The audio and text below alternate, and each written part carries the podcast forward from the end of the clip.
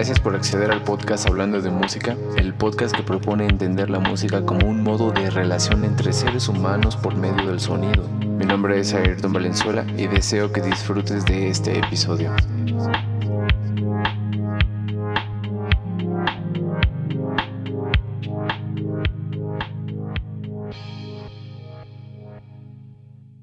Carlos Maltos, bienvenido aquí al podcast. Gracias, gracias, ¿Cómo, viejito. ¿Cómo estás, güey? Estoy bien, agitado, Sí, porque venías, venías en un bici. en bici de atravesar la ciudad. No sé cuántos kilómetros son, no me gusta medir esas cosas, pero Ah. sí fue un largo camino. Porque desde dónde venías, güey? De Narvarte, A Narvarte. Sí, ah, cierto. sí, Sí, centro, a- Sí, acá al pero- sur-sur. ¿Todo insurgentes? Todo insurgentes. No, es que chido. Estuvo chido. Yo creo que yo en la bici aquí en la ciudad, te digo solo la- lo, lo que te platiqué ahorita, que me caí, ¿no? y fue de, digamos, de aquí Villa Panamericana a Copilco, entonces fue muy poquito, me caí a la mitad, pero de ahí en más no he vuelto a andar en bici en la ciudad. Eh, ¿Te gusta mucho?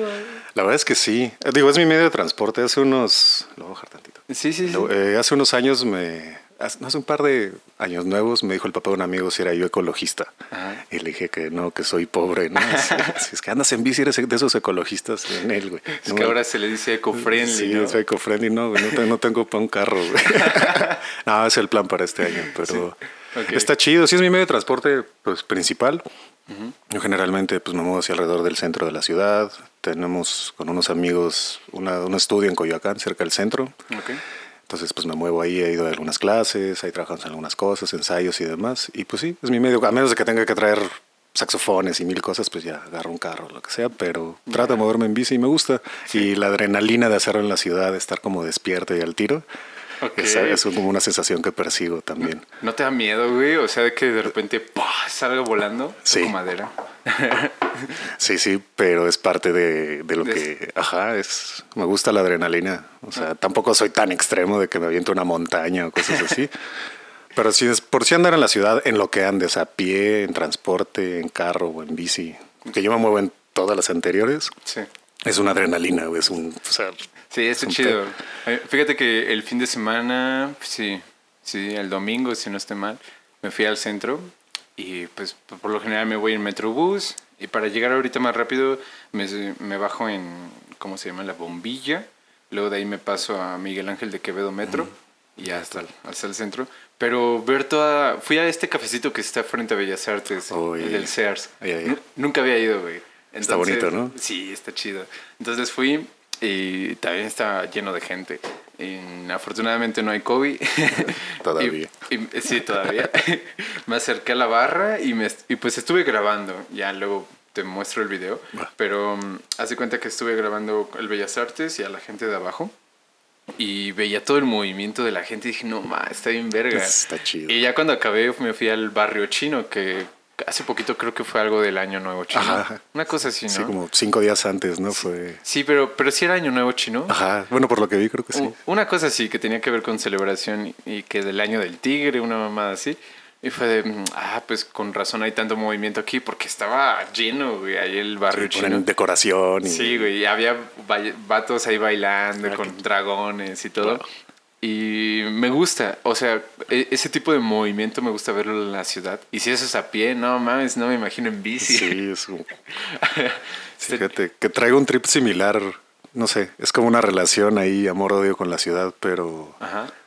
Y lo llevo a muchos aspectos de mi vida, igual me ponería medio... No, venga.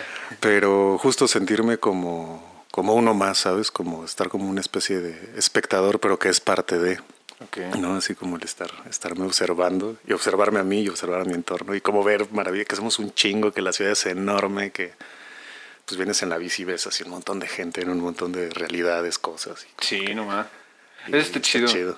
Está, Está está chido. muy chido porque yo también soy partidario de eso y sobre todo últimamente que trato de dejar mucho más el celular, o sea, de, no sé, si de por sí antes casi no lo sacaba en la calle, ahora es, trato de hacerlo menos, pero y trato de observar justo lo alrededor y no, ma, es una jungla. Está chido. Está bien verga. Sí. Y eh, bueno, yo que soy de, de Guanajuato, me, me causa ¿cómo decirlo? Como es, es como la otra, el otro lado de la moneda porque allá es muy calmado y vas así, todo muy relax, ¿sabes? Y aquí no, aquí es de... ¿Sabes? Está verguísimo. Sí, sí, sí. Está muy chido, güey. Me gusta platicar con la gente de fuera de la ciudad sobre sus... cómo observan la ciudad. Mi familia es de fuera, ¿no? Y, bueno, ya lleva muchos años viviendo Ok. aquí. Yo nací aquí en la ciudad. Ok. Pero luego escucho, platico mucho con mi padre, por ejemplo, y de repente me cuenta como su, cómo es la, la aproximación que lleva mucho, ya es más de aquí que de, de allá, Ok. pero de repente sí me cuenta como los contrastes, el tipo de vida. Acabo de ir a visitar a mi madre a, a Mexicali, ella es de allá, le mando saludos porque seguramente va a estar escuchando esto. Y pues pasé unos días allá y es muy tranquilo. Ok. No, no, o sea, entonces, ¿sí, ¿dónde está el caos, güey? ¿Dónde está el...? No, Aparte, fíjate que... y la gente es muy chida, además. Todo el mundo Sí. muy amable. y- Muy, muy tranquilos, na- nada grosero. de, No. No, pásale, pásale, pásale. y aquí es de. Miéntame la madre. Sí. Necesito eso. Sí, sí. Fíjate que el- a mí me sucede. mm, bueno, yo, yo a mí me cuesta levantarme temprano. Entonces, últimamente ha llegado mi roomie. Pásale, pásale. Entonces, por ejemplo, cuando me levanto a las 7, 8 y es como un logro, por así decirlo, es de, ah, no mames, ya hay vida aquí en la ciudad, ¿no? Y fíjate que estando en Guanajuato, es, es- sobre todo esta última parte del año que pasó, estuve yendo más seguido. Y me di cuenta que cuando me levantaba a las 7 de la mañana, 8 allá, como que muy relax todo, apenas iban por su panecito, ¿sabes? Y dije, no, aquí no hay vida. O, o esa es la vida. es, no, esa es la vida, es muy tranquila. Qué Pero, pero aquí es como todo el tiempo ya activo, ¿sabes? Ajá. Aquí escuchas los carros, los pasar, el tráfico, es como, ah, la madre.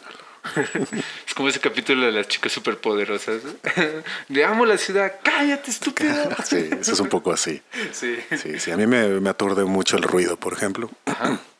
Tuve la fortuna de hace un año encontrar un departamento que está como adentro del edificio. Ok.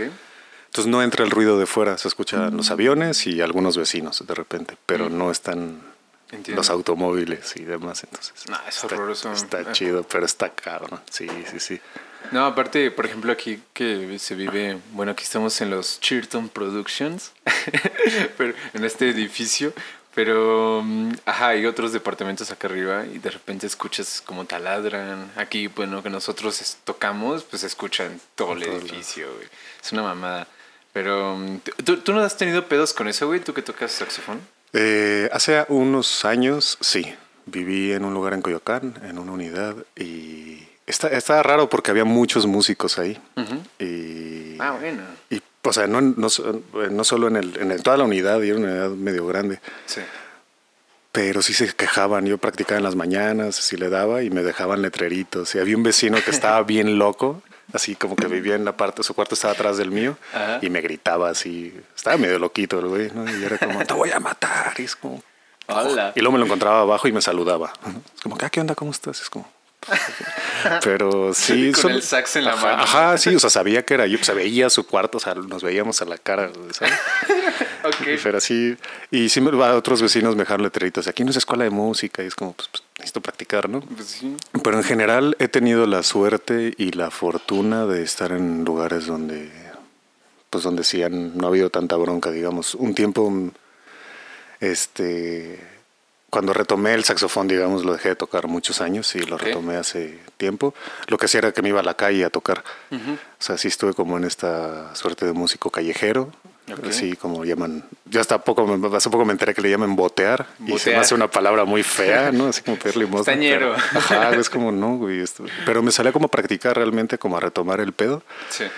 Y pues ahí a, a darle, ¿no? Entonces, pues mucho era pues en la calle sobre insurgentes, así a la altura del World Trade Center. Ahí pues, un chingo ruido. Y yo, pues, me cayó un varo también, ¿no?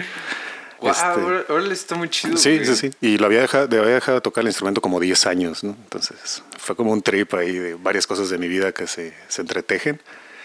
Este, entonces, qué, qué chingón Ajá. regresar y que te estén pagando. sí, sí, sí, sí, sí. I on the prize, güey. No, está chido. Pues me salía, era, se volvió como una rutina, una disciplina y una búsqueda. Y justo lo que platicamos ahorita en la ciudad, también desde ahí aprendí a observar y a observarme a todo mi entorno y a mí mismo mientras eso pasaba. Era algo muy raro porque estaba me sabía dos temas este no me acuerdo cuáles eran así un blues y otro una balada. Y era lo único que lo único que tocaba como tres horas o dos horas y que me caía un bar. Pero como nunca está la misma gente pues siempre sí claro puedes cambiar. a menos, a menos, que llegue uno que ya te escuchó y ajá, mm, así ajá y pues seguramente me pasó porque pues estaba siempre en las mismas zonas. Sí claro. Este pero como que me empecé a topar ese tipo de cosas en esa situación a observar a ver qué está pasando. Mucha gente va atenta la mayoría de la gente lo agradece y le gusta escuchar música es como uno piensa que estamos tan desconectados y realmente no. Es, era como un rollo ahí medio espiritual, si quieres, acá medio que me daba así de, güey, pues todos somos changuitos que estamos pues saliendo a, pues, a, vivir. Sí, a ver qué pedo, a sacar para el... A, cazar, ¿no? A, cultivo, ¿no? A comer, güey, a regresar a la cueva. Justo. Entonces, como que me dio un poco eso, ¿no?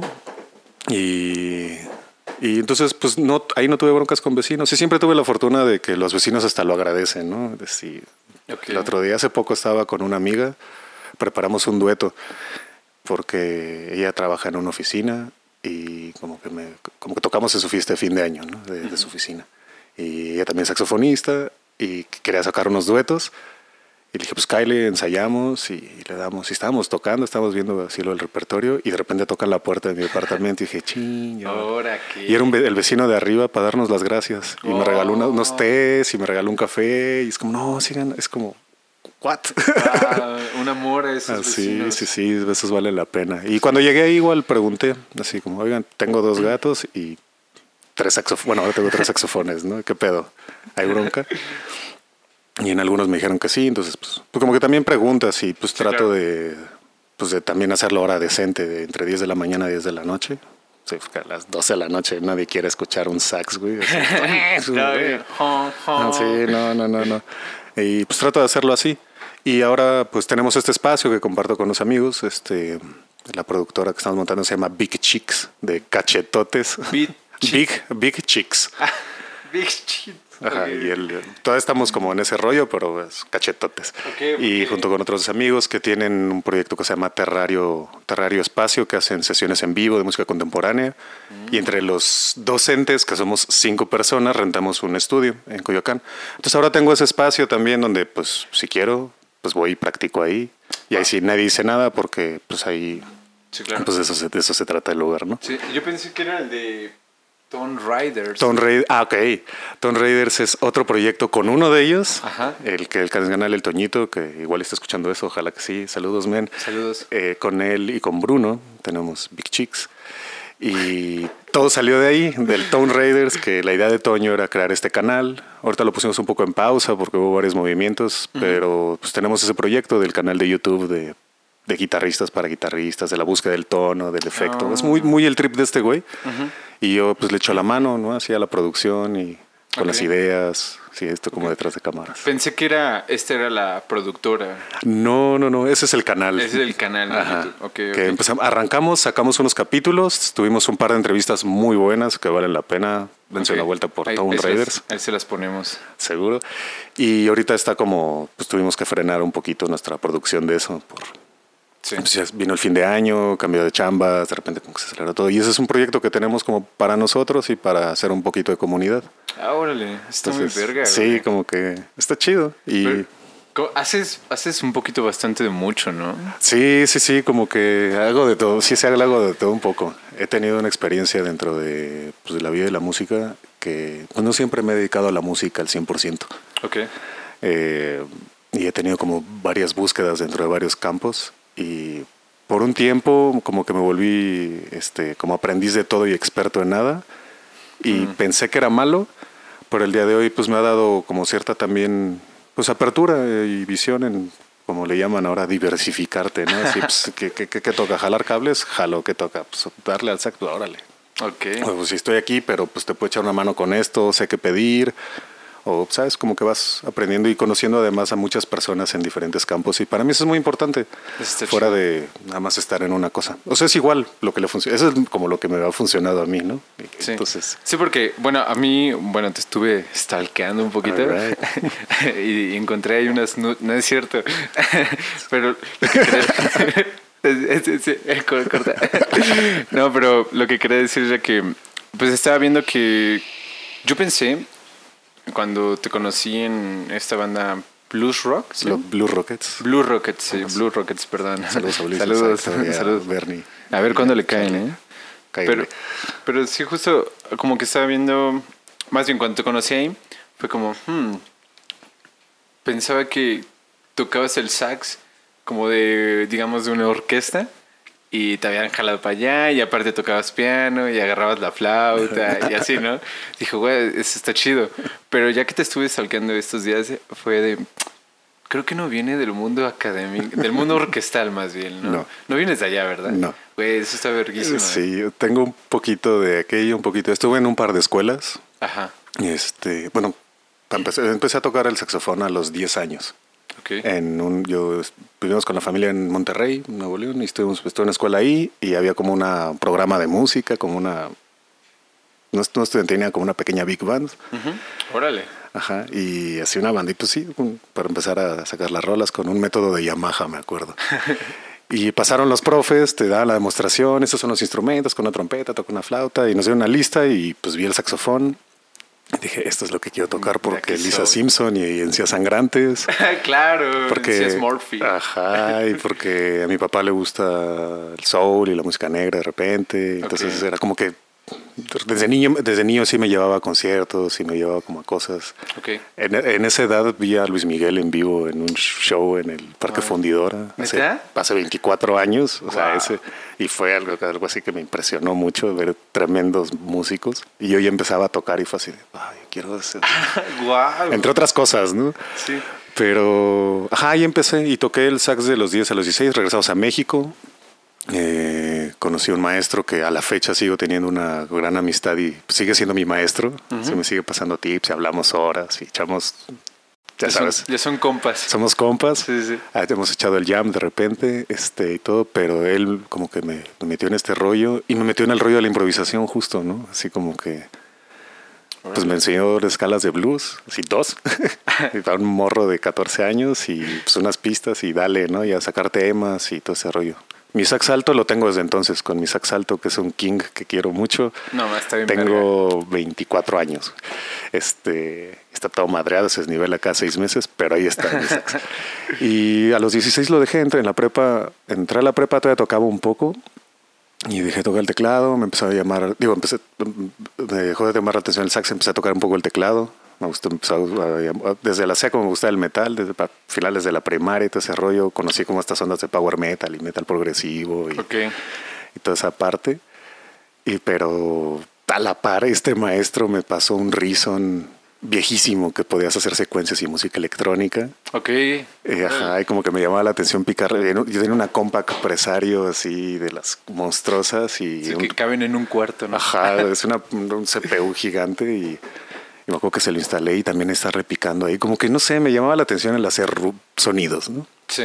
Y en la prepa pues dejé el sax y agarré el teclado un poco, empecé a estudiar piano, me metí a una escuela, me saqué de la prepa para meterme a una escuela de música, este, cuyo nombre no queremos recordar. sí, no, no hay pedo. Este, nada, sí, estuve en la Fermata un tiempo, Ah, enfermata. pero en la Fermata de hace mucho tiempo. Ok, Eh, ok, ok. Este, y fue una experiencia muy chida. Eh, pues estaba muy chico, pues entré a los 17 ahí Ya. y como que no estaba muy claro de lo que quería realmente, si quería dedicarme a eso. Solo sabía que me gustaba tocar y que quería, o sea, como que esto, pero no, no lo contemplaba como una profesión, o, no- o sea, como que... Sí, claro. Y pues también está en la prepa, está en el desmadre, ¿no? Mis cuates. Entonces eché un poco la flojera, la verdad. Este, no me arrepiento, pero porque me llevó a cosas buenas al final. Ujú. Y de ahí pasé a otra escuela, hubo, vendieron la escuela, hubo broncas, pasé a otra escuela, pasé con maestros particulares, este, tanto de piano como, como estuve con otro maestro que enseñaba producción, onda este, postproducción en Cubase y se tomó un certificado de eso. Ok. Me empezó a llamar la atención la parte de la ingeniería en audio y todo ese rollo. Me metí a una universidad, me metí al TEC, estuve estudiando un año, Donde ahí enseñan eso, ¿no? También. en el TEC de esa. ajá. Ok. Me metí un año ahí, no la pude seguir pagando, me endeudé, fue un pedo. No sirvo para ser ingeniero, así no, no es lo mío, pero Ok. conocí gente muy chida, aprendí un buen. Y pues he seguido así como mi camino, como que entre mi búsqueda, ¿no? Eh, para eso cuando entré al TEC fue hace 10 años, ¿no? Hola, verga. Ajá. Entonces eh, le he buscado, ¿sabes? Y entre ese inter, pues he chambeado también. Este, Sí. He trabajado en un montón de cosas, entre bares, alimentos y bebidas, entre este, ser cajero, estar en producción. Estuve en una productora de stage, así, pues, conectando, que no, tampoco la armé, güey, así es como... es como, ay. ¿Cuál va? ¿El rojo al verde? Ajá, es como ah, del uno al uno. Ah. ¿Arábigo? Fue una gran experiencia. Este. Entonces, pues sí, como que le he rolado en varios campos. He recibido, pues también soy, me considero una persona muy privilegiada, he recibido apoyo pues, de mi familia, nunca me ha faltado nada, o que, pues, sabes que no tengo dónde dormir o qué comer, pues Sí, no claro. ha pasado. No, no tengo esa historia heroica de, de la academia, ¿no? Ya sabes, de- que te pide, ¿no? Pero, Azteca. este, y a la par, pues ha sido una onda de búsqueda y crecimiento personal, ¿no? O sea, como que he estado como entre, es que es como mucho, ¿no? De lo, que, de lo que abarca, por lo menos para mí, el... el- Estar en música, ¿no? Estar en la música. Sí, sí te entiendo muy bien, güey, porque ah, de hecho me alegra que seas como el primer invitado que si no estoy mal, no viene del mundo orquestal, por así decirlo, porque yo justamente yo empecé en banditas de punk, en banditas... Ya te, ya te vi. Sí, güey. Luego tuve una bandita de, de metalcore, otra de... Bueno, al mismo tiempo estábamos haciendo metal progresivo. Luego llegó el cello y me, me, me metí a estudiar violonchelo y bueno, sigo aquí. Ya sáquenme de aquí. pero pero a lo que voy es de que e- es, es un... co- Como lo dijiste hace ratito, parece ser que son mundos muy diferentes, pero al final de cuentas, incluyendo la producción musical y todo lo que tú quieras, convergen en uno mismo y es prácticamente lo mismo. Ajá. De hecho, el- cuando yo estaba en estas banditas, que te estoy hablando por ahí del 2015, tal vez ya 16 ya fue lo último, pero no, en el 2015 todavía está, estaba yo muy metido y ya estaba yo escribiendo algunas rolitas en Guitar Pro, por ejemplo. Y sonaban bien, o sea, un- una maqueta MIDI y dije, bueno, vamos a ahora a humanizarla. Pero um, luego vino el cello, me metí al cello, se me olvidó todo lo demás que es todo esto, güey. Y hoy en día estoy como retomando la producción musical, o más bien ya me estoy metiendo a ello empíricamente. Y el como, como igualito tú, estarle moviendo ahí, picándole cosas, es de, no manches, esto suena bien verga. Ajá. Eso al final es eso. Sí, y, y ya cuando te metes a... y lo- lo- por ejemplo, lo platico con mi amigo Lenin, que es violinista, y le digo, güey, mira, ven, es que tienes que ver cómo funciona un compresor, güey, o un filtro, o, o este otro instrumento, este otro efecto. Y se queda, güey, o sea que tú puedes afinar ahí lo que sea. Y yo, sí. Eh, ¿Puedes mover el tiempo como sea? Sí. Me dice, entonces, ¿para qué verga estudio? Me dice, güey, es una mamada. Y le digo, es que qué cagado porque lo que al final de cuentas escuchamos, digamos, comercialmente hablando, nosotros sí vemos la imagen de Katy Perry, de Taylor Swift, de Eminem, bueno, de Eminem, ¿no? De Justin Timberlake, de Britney Spears, de quien tú quieras, y está Martin Harrix, que es un productor atrás de ellas, ¿no? Entonces como, mm, entonces estás escuchando realmente a ellas o a la producción de este men, en, en este caso que es la disquera, ¿no? Y ya cuando comprendes un poquito como esos otras, esas otras ramas de la música, bueno, yo como, como un estudiante de cello que tengo que estar ahí dándole y dándole, al igual que tú con el sax, eh, estudiando y practicando, como que luego te vas dando cuenta para dónde puedes apuntar tu sonido y cómo cambiar ciertas cosas. Y dices, no mames, si me voy a poner a tocar para un día grabar, debo saber que comprende toda una grabación, Claro. ¿no? Para poderlo hacer lo mejor posible. Claro, claro. Entonces, sí, yo opino que igual otras carreras no están separadas de la relación musical o bueno, relación humana, Claro. ¿sabes? De hecho, nada más para agregar en esto que, crea, que mencioné, ah, el, el lema de este podcast últimamente he estado, más bien no el lema, la idea que he estado empujando es de que la música es un modo de relación entre seres humanos por medio del sonido. Claro. Entonces eso agrégale lo que tú quieras, historia, um, contexto, lo que tú quieras. güey. No, me, me- gusta y qué chido porque es como, y justo venía pensando ahorita en el camino que es como un poco el trip que yo traigo personalmente con la música también. Ok. Porque al final te das cuenta que, o sea, me, lo, lo que mencionas de la parte de la producción, pues, ni, o sea, es, el- es un to- eres parte de un todo, ¿no? O sea, no estás tocando solo, a menos que, y ni siquiera cuando estás en- para ti solo, o sea, con algo solo, o sea, estás externando para un medio, ¿no? Sí. Estás haciendo vibrar el aire y si hay público, pues estás Sí. tocando para el público, no estás tocando para ti. Sí, estás claro. pensando cómo, cómo vas a hacer que esto suene para que llegue allá. Exacto. Luego, fíjate que, por ejemplo, yo aquí tengo mi gato.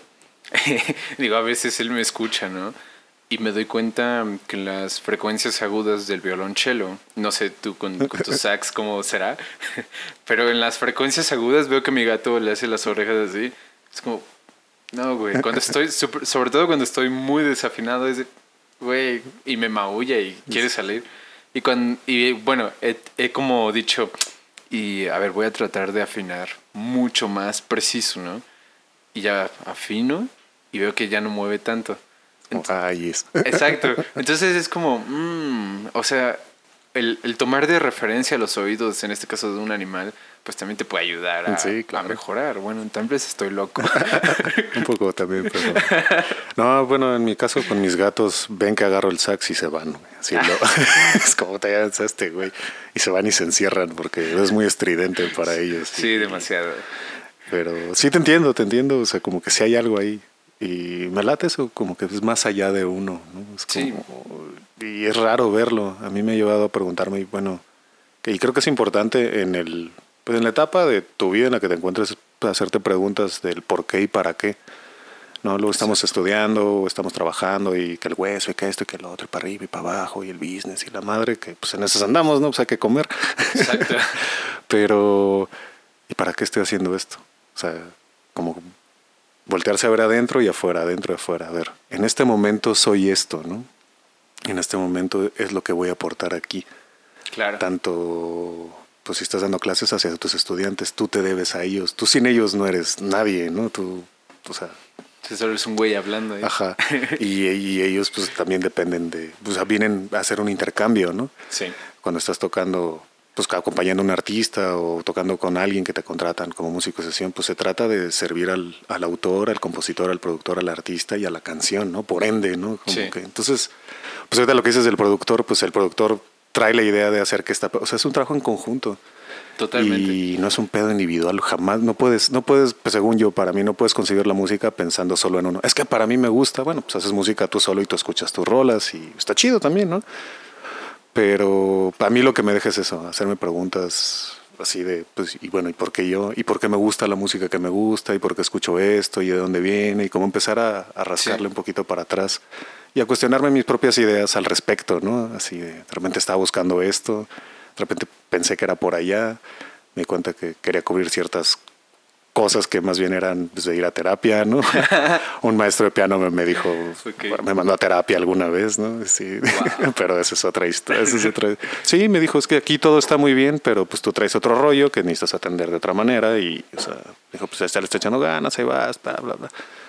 Y pues, Y es totalmente válido, güey. pues no, pues es que es- va de la mano, ¿no? O sí, sea, no lo puedes separar. y creo que en las escuelas luego no nos dicen mucho eso, ¿no? Esa parte, no sé, este, yo el mundo académico lo he observado en los círculos en general de músicos y de escenas, digamos, pues con, tengo muchos cuates, conozco gente, en algunos seré querido, en los otros, pues no sé si no, no sé, o sea, pero pues tampoco estoy tan involucrado, como que estoy un poco más en mi rollo.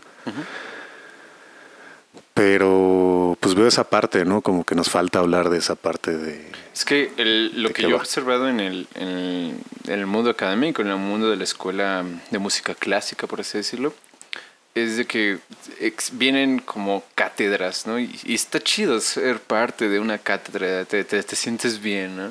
Pero mm, muchas veces por el mismo eh, hecho de decir, vengo de tal escuela, vengo de la escuela rusa, vengo de la escuela mm, ah, italiana, de lo que tú quieras, güey, te hace como querer mantener un, no sé, una etiqueta, un estigma, como lo quieras llamar, ¿no?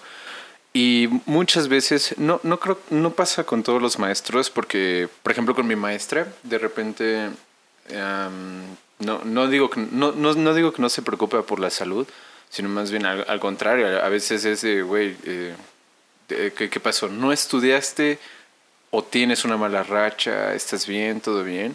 y platicas, ¿no? Y ya platicando eh, o des, deshaciendo una, una, la barrera de maestro-alumno y convertirse en guía-alumno o, gente guiada y ser amigos, claro. eso lo resuelve muy cabrón. Pero hay maestros que no siempre se prestan a eso, que no, lo, no levantan la voz y lo que te dicen es, no, pues tienes que hacerlo así ya. Claro, sí. Sin, y no, no te puedo explicar por qué, porque pues yo lo hago y ya me sale, ¿no? De puta madre. Entonces como, y te quiebras, te estresas y, y, todavía más problemas mentales te llegan. Claro, claro. Ya no sabes cómo quitarte, güey. Pero um, siento que es una cosa más de como, de pedagogía. Pedagogía. Yo, yo creo que vendría siendo de eso, güey. Y aparte también siento que es de problemas generales, generacionales. De claro, claro. Son personas más viejas. Yo creo que un día un amigo me dijo, es que, güey, la mejor escuela, digamos, es la actual. O sea, eh, refiriéndome a que sí, los de la vieja escuela traen todo, pero ellos se lo pasan a alguien de ahorita que también lo absorbe y que toca muy bien pero aparte este nuevo alguien te va a saber cómo hablar a veces no, sí. no siempre no y, y, tal vez te puede te puedes tocar una persona que sea más paciente que sea más oye a ver por qué no sale esto mm, todo bien en casa Ajá, o sea, que necesitas sí. y, y, digo todo eso al final la actitud más bien la actitud y la actitud se ven reflejadas a la manera de tocar. Sí, yo estoy completamente de acuerdo con eso. Hay como esta idea que si es de práctica o de feeling y pues las dos cosas. Yo creo que la emoción, el sentimiento, el, o sea, mente, el cuerpo y emoción están en uno solo y las tres hay que entrenarlas de cierta manera. Exacto. O sea, porque pues todo es, todo es un proceso que pasa en Exacto. nuestra mente, ¿no? Entonces, pues vamos por ahí, vamos abordando pues de dónde va. Y pues se ha actualizado. El día de hoy, no solo en la música, eh, trato yo de intercambiar ideas con gente en diferentes disciplinas y en diferentes carreras fuera de las humanidades y las artes. Uh -huh. Creo que es sano un ejercicio como músico, salirte del círculo de músicos y hablar con otras personas que hacen otras cosas. Y en general creo que apenas se está hablando de eso, ¿no? Como que se está actualizando esa parte mucho para nosotros. Siento que en las artes, o por lo menos lo que, lo que he visto, sí va un poquito más atrás, ¿no? Si estamos como o sea, te, te, siguen siendo solfeo como hace 100 años y es como, sí, pues es como, o sea, los mismos libros, ¿no? Es como, podemos rescatar lo chido, pero igual hay otros métodos más eh, amigables para hacerlo. Más eficientes, más, eficientes. Más actualizados. De hecho, lo hay. fíjate que, que, perdón que interrumpa, pero ¿quieres más café? ¿Aún tienes café? Sí. Ah, me, me voy a servir. Ah, ah, bueno, date, date. Eh, si quieres te platico. Platícame, platícame. Fíjate que estaba hablando con... El otro día más bien en una clase de música mexicana. Bueno, el, la clase se llama Taller de Apreciación al Patrimonio Musical Mexicano. Entonces yo lo resumo a música mexicana, más, más relax. Y justo estábamos hablando del siglo XX y de la musicología y de la etnomusicología y había otra palabra pero no me acuerdo cómo se llama cómo se pronuncia no la había escuchado nunca pero haz de cuenta que estas escuelas sobre todo la musicología que fue como un método de enseñanza o de estudio que se empezó a emplear en Estados Unidos hace 100 años se sigue utilizando como discurso actualmente. Okay. es como bro eso ya pasó sabes entonces eh, y hay gente, hay gente que está muy a la defensa, ¿sabes? Muy, muy, sí, a la defensiva y muy defensora de estos discursos sin saber que están desactualizados. Es como, güey, eso ya fue. Uh, ahorita, güey, te falta este tratado de armonía, este tratado de, de, análisis, te falta todo eso. Voy a buscar la palabra y se las pongo, pero um, no me acuerdo bien. Y fue como, es, cierto, o sea, los métodos de las escuelas conservadoras, por así decirlo, un conservatorio de música, pues agarran estos métodos y muchas veces no se actualizan. Y digo, aprendes lo que es la música europea de, no sé, de el Renacimiento para acá, si quieres, o de un poquito del Ars Nova para acá. Y, pero llegas hasta siglo XX y en siglo XX es, llegas a lo mucho hasta el jazz y ya de ahí ya no hay otro movimiento. Pero y estamos en el 21. Y estamos en el pinche siglo XXI. ¿Qué está pasando el día de hoy? Yo vivo hoy, no vivo hace 200 años. Eh, exacto, güey. Y, y, es que es, es, justo a lo que voy de ¿por qué si nosotros que somos músicos, o por ejemplo, bueno, yo que, que digo, bueno, yo estoy estudiando música, pero ¿para qué? ¿Para tocar el cello siempre toda la vida? O sea, tal vez va a ser mi instrumento en el que me voy a especializar, sí, pero también toco guitarra, también toco bajo, eh, también hago estas otras cosas, entonces voy a ver cómo empleo todo para, no sé, para crear algo. Y así, bueno, yo así me siento más tranquilo conmigo mismo como músico, más, que, más que estar ahí siempre, ¿no?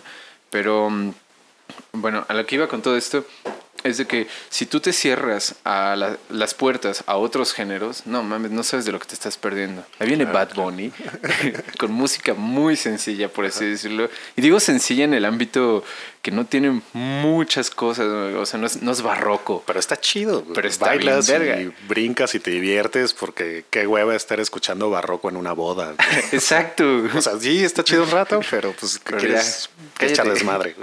Exacto. Para eso existe él. Y siempre ha existido alguien que hace eso para eso.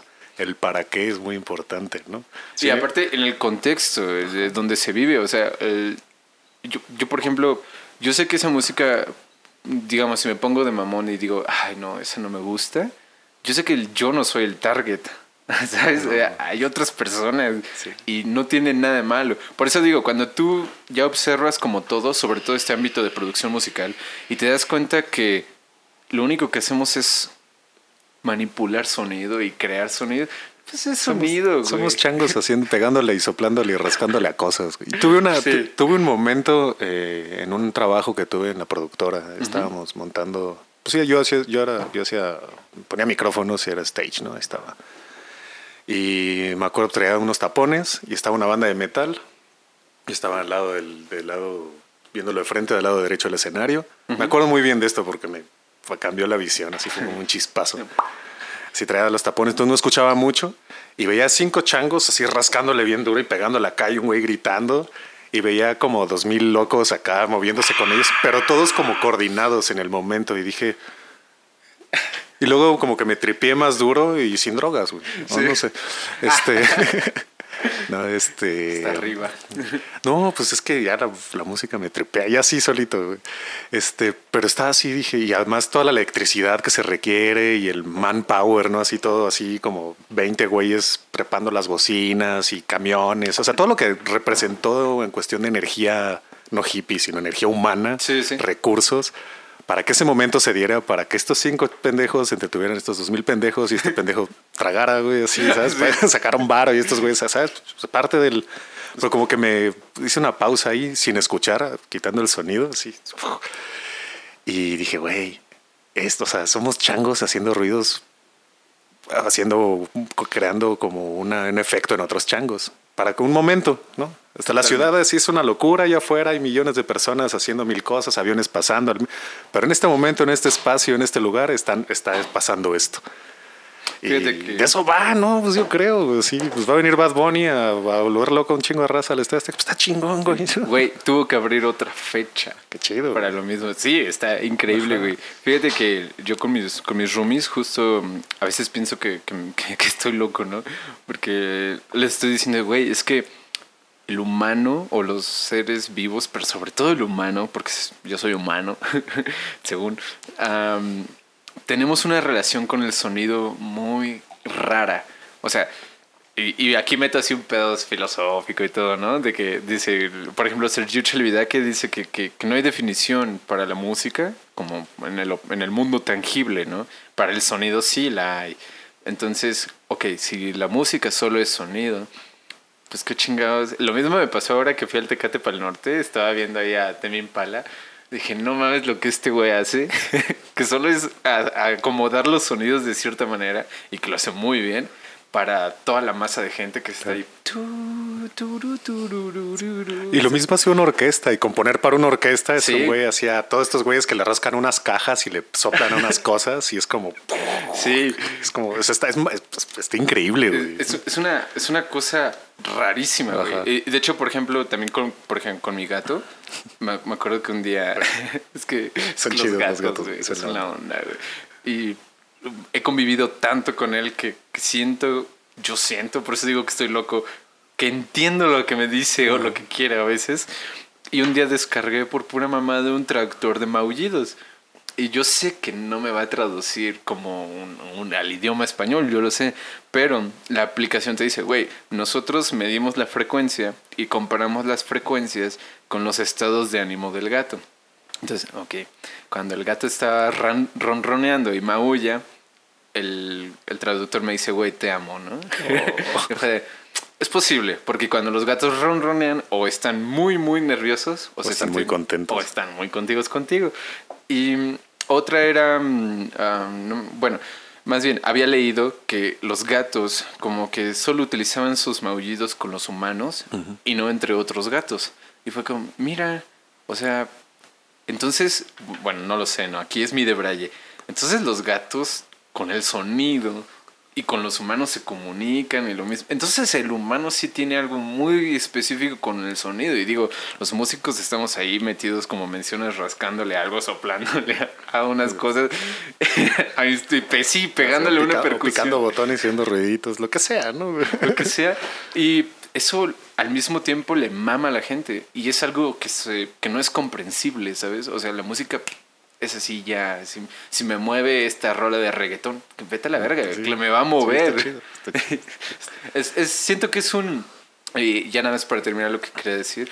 am, siento que esa ruptura que existe o división es por los por el ajá, por los puristas, por el mundo académico, por el mundo conservador y los no puristas. Claro, ¿sabes? sí, y, en- y fuera de la academia también está en la banda que más tradicional y no tradicional. En el jazz está esta banda muy aferrada. Es como, güey, John Coltrane ya se murió, güey. claro. o sea, está muy cabrón, lo admiro, está bien chido estudiarlo y conocer su contexto y su sonido y lo que pues, güey, está muerto, güey. Sí. que no, el- ya sabes, ya fue, güey.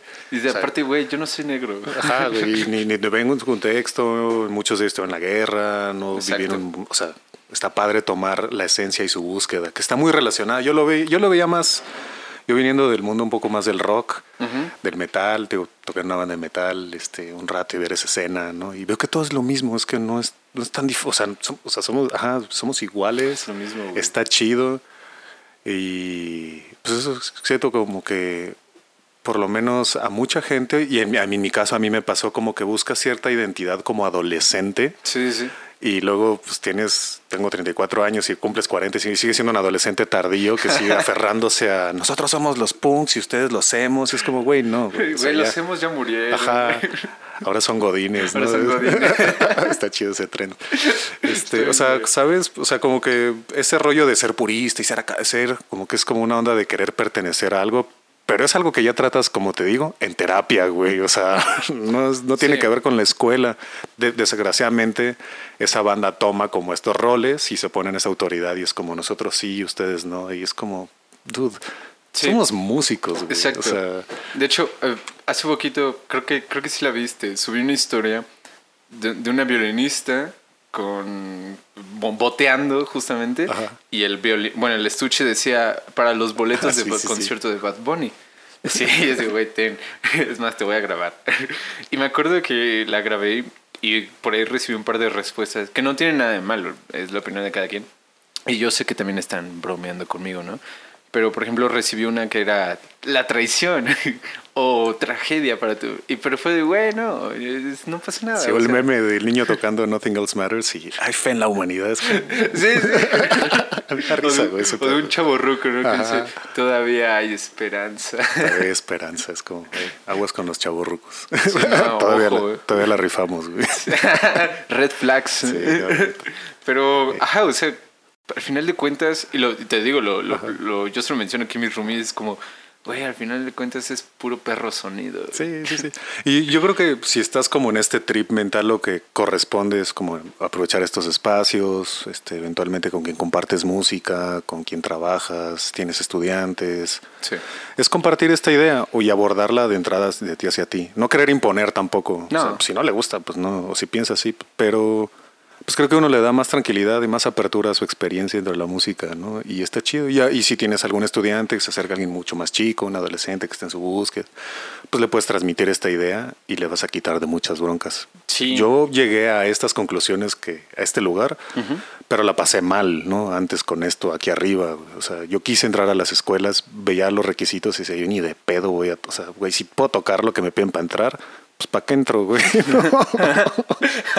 sí, güey, yo, yo, yo, yo, quiero rockear, güey, yo quiero hacer este de rock, güey. Y ahora toco el sax en una plaza, ¿no? Pero todo chido, güey. Que ahorita vamos a hablar un poquito de eso. Ok, ok.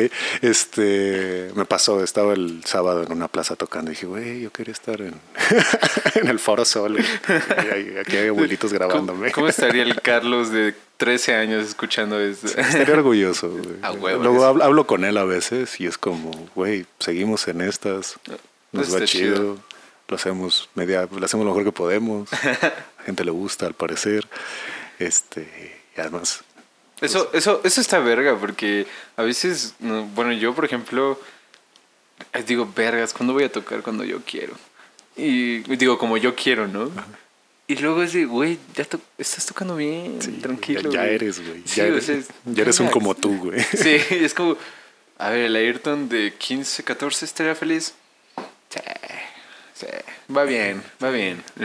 Entonces, sí, yo, yo creo que hay que hay que pensar como de dónde vienes, qué quieres y qué estás haciendo y para qué.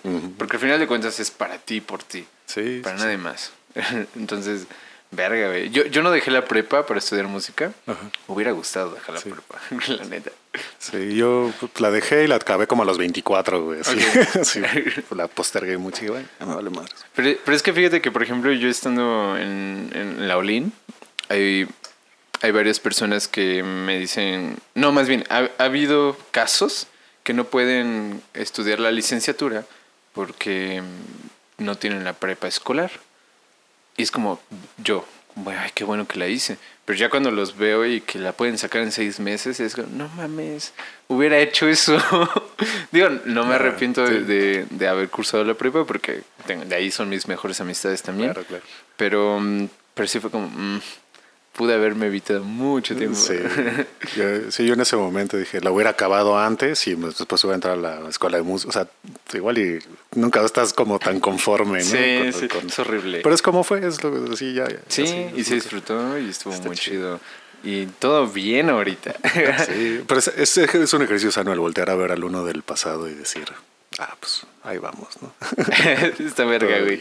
Güey, el- eh, bueno, anoté unos poquitos temas y quería preguntarte sobre de estas banditas en las que has estado.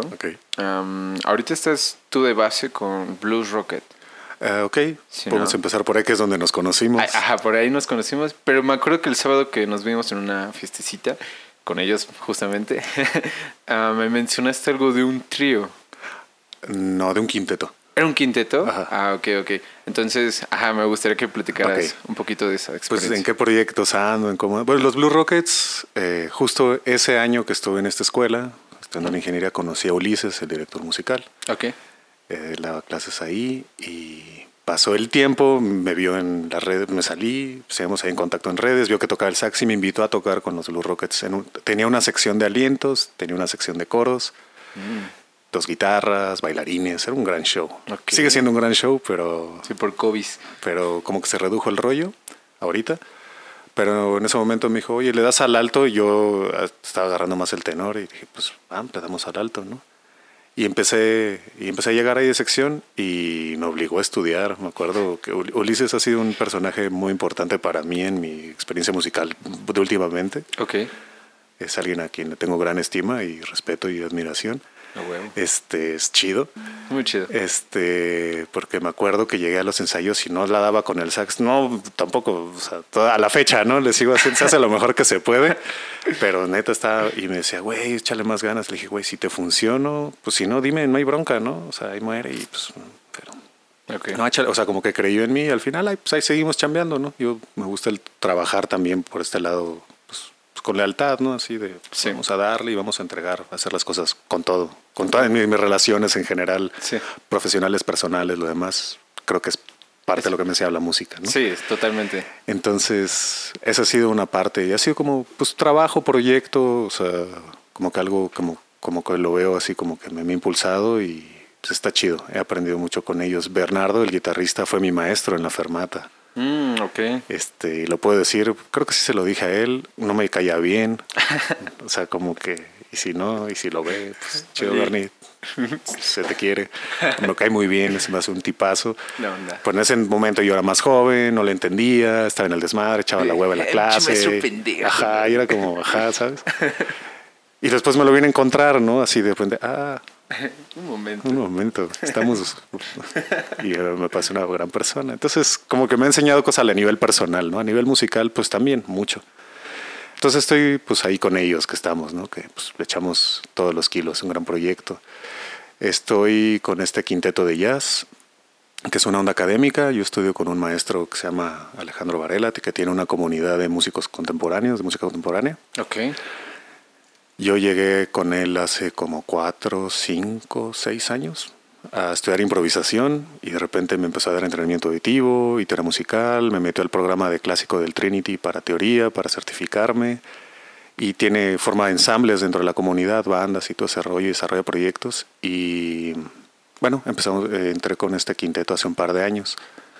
Ok. Y es de historia de los estilos del jazz. Lo que hacemos es ir revisitando como pues toda la historia del jazz con investigación, con biografías, a montar un repertorio y hacer arreglos, ¿no? Sobre y ahorita Ok. estamos pues, estamos en los 70, si no me equivoco, en la parte de de fusión, avant-garde, este, montando hasta Frank Zappa y estamos como viendo esa parte del jazz. Está muy me, me ha enseñado muchísimo, justo de esto que platicamos ahorita, de conocer el contexto, ha sido a través de este maestro, de estos compañeros y de esta música que es el jazz, ¿no?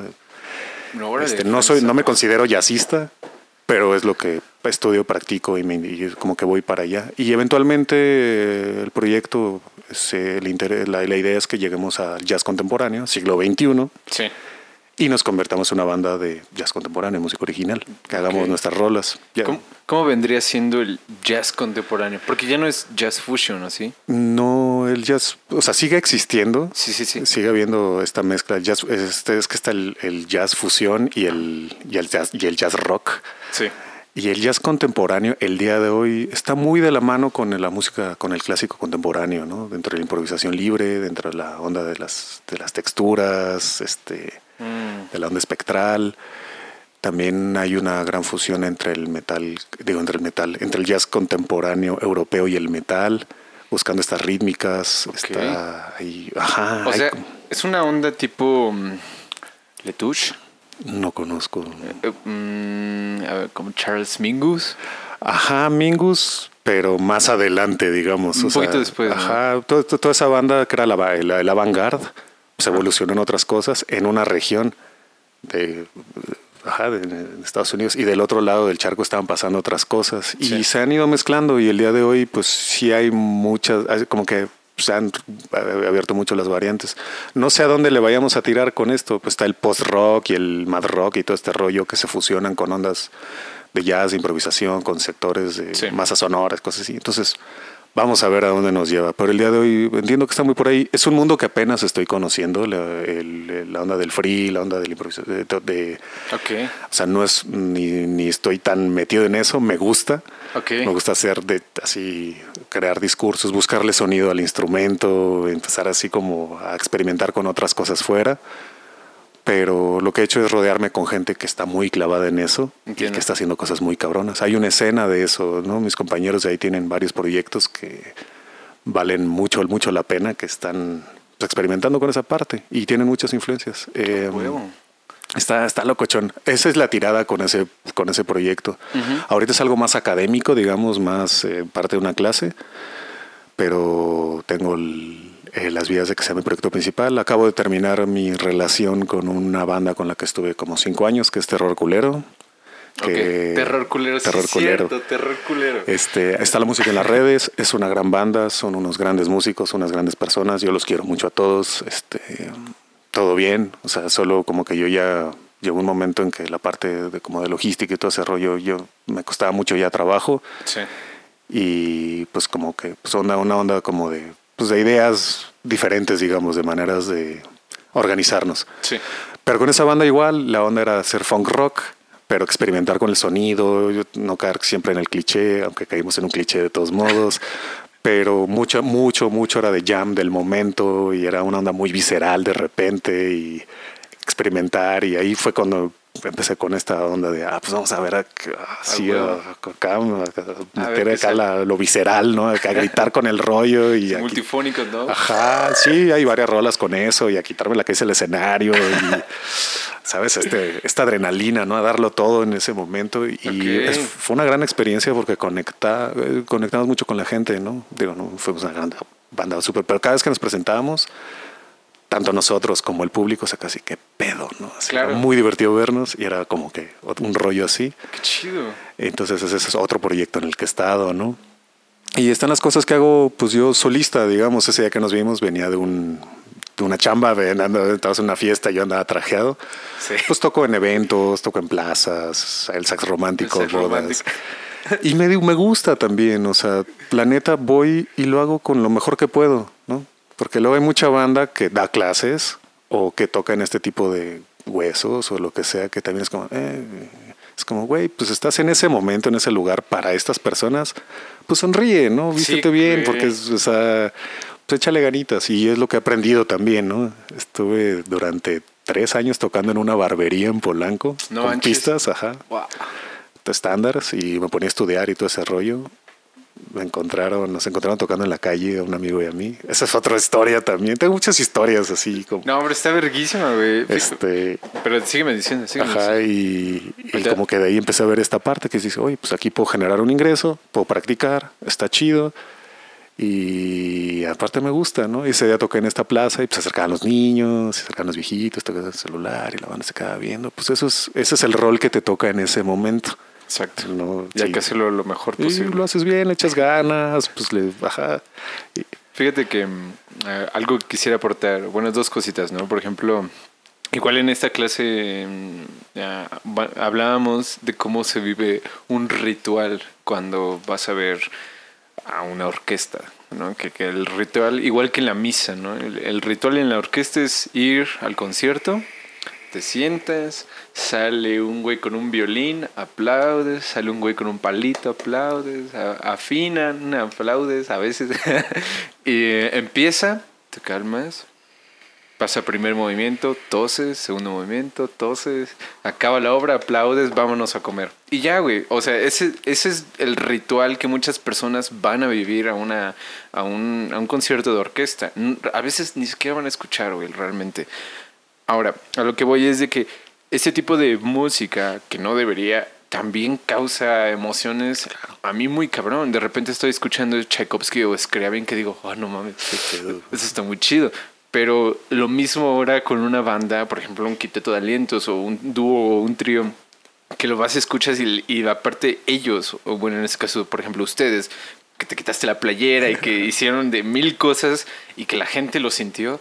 Eh, yo pienso que eso debería, eso es más real que lo que se vive en un concierto de orquesta. sí. ¿Sabes? Yo Por- creo que es lo mismo, o sea, solo son experiencias distintas hacia gente distinta. Sí, pero me refiero, ajá, justo eso, o sea, me refiero al público, Ajá. porque en el, en, si, ah, si estuviéramos donde Mozart, por ejemplo, cuando Mozart a veces se aplaudía en medio de los movimientos, porque era la música en ese, en ese lado del mundo y en ese momento de la historia, ¿no?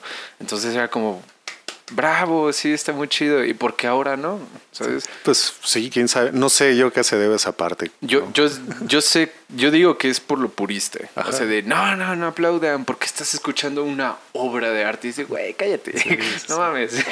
A mí me causó emoción. Yo quiero, me emociona, güey. Sí, sí, sí. ¿Sabes? Pero este tipo de rituales te reprimen. Y en, y en otros conciertos como este tipo de música, que es muy diferente, pues este está más chido sentirse, verga, ¿quién sabe qué hizo ese saxofonista? Sí, ¿qué, es- qué está pasando? Sí, Sí, pero ¿qué ese es- güey acaba de escupir por allá Sí. y le está pegando bien macizo y le está rascando y... Y está chido, neta, es, es otro mood, ¿no? Ajá. Pero mm, me gusta, es- está, está muy genial, güey. Ah, ahora te quería preguntar de la parte de la... mm, No, más bien, algo que quería también decir es que ahora que te vi el sábado, me acuerdo que pues estábamos, estábamos pendejeando, ¿no? Estábamos sacando ahí las rolas, orejeándonos. Pero está muy chido. A mí me gustó mucho porque de repente tú agarrabas el sax, el sax, perdón, y y te pones a tocar, güey. Y decía, no mames, este güey está creando, está tratando de crear un diálogo con lo que está escuchando. Está verguísima, porque hay muchos músicos que no podemos hacer eso, güey, ¿sabes? Muchas veces no, no se puede y es como, oh, necesito un papel, dime en qué tonalidad está. No, no sé, por ahí hay un do, agárrate, ¿sabes?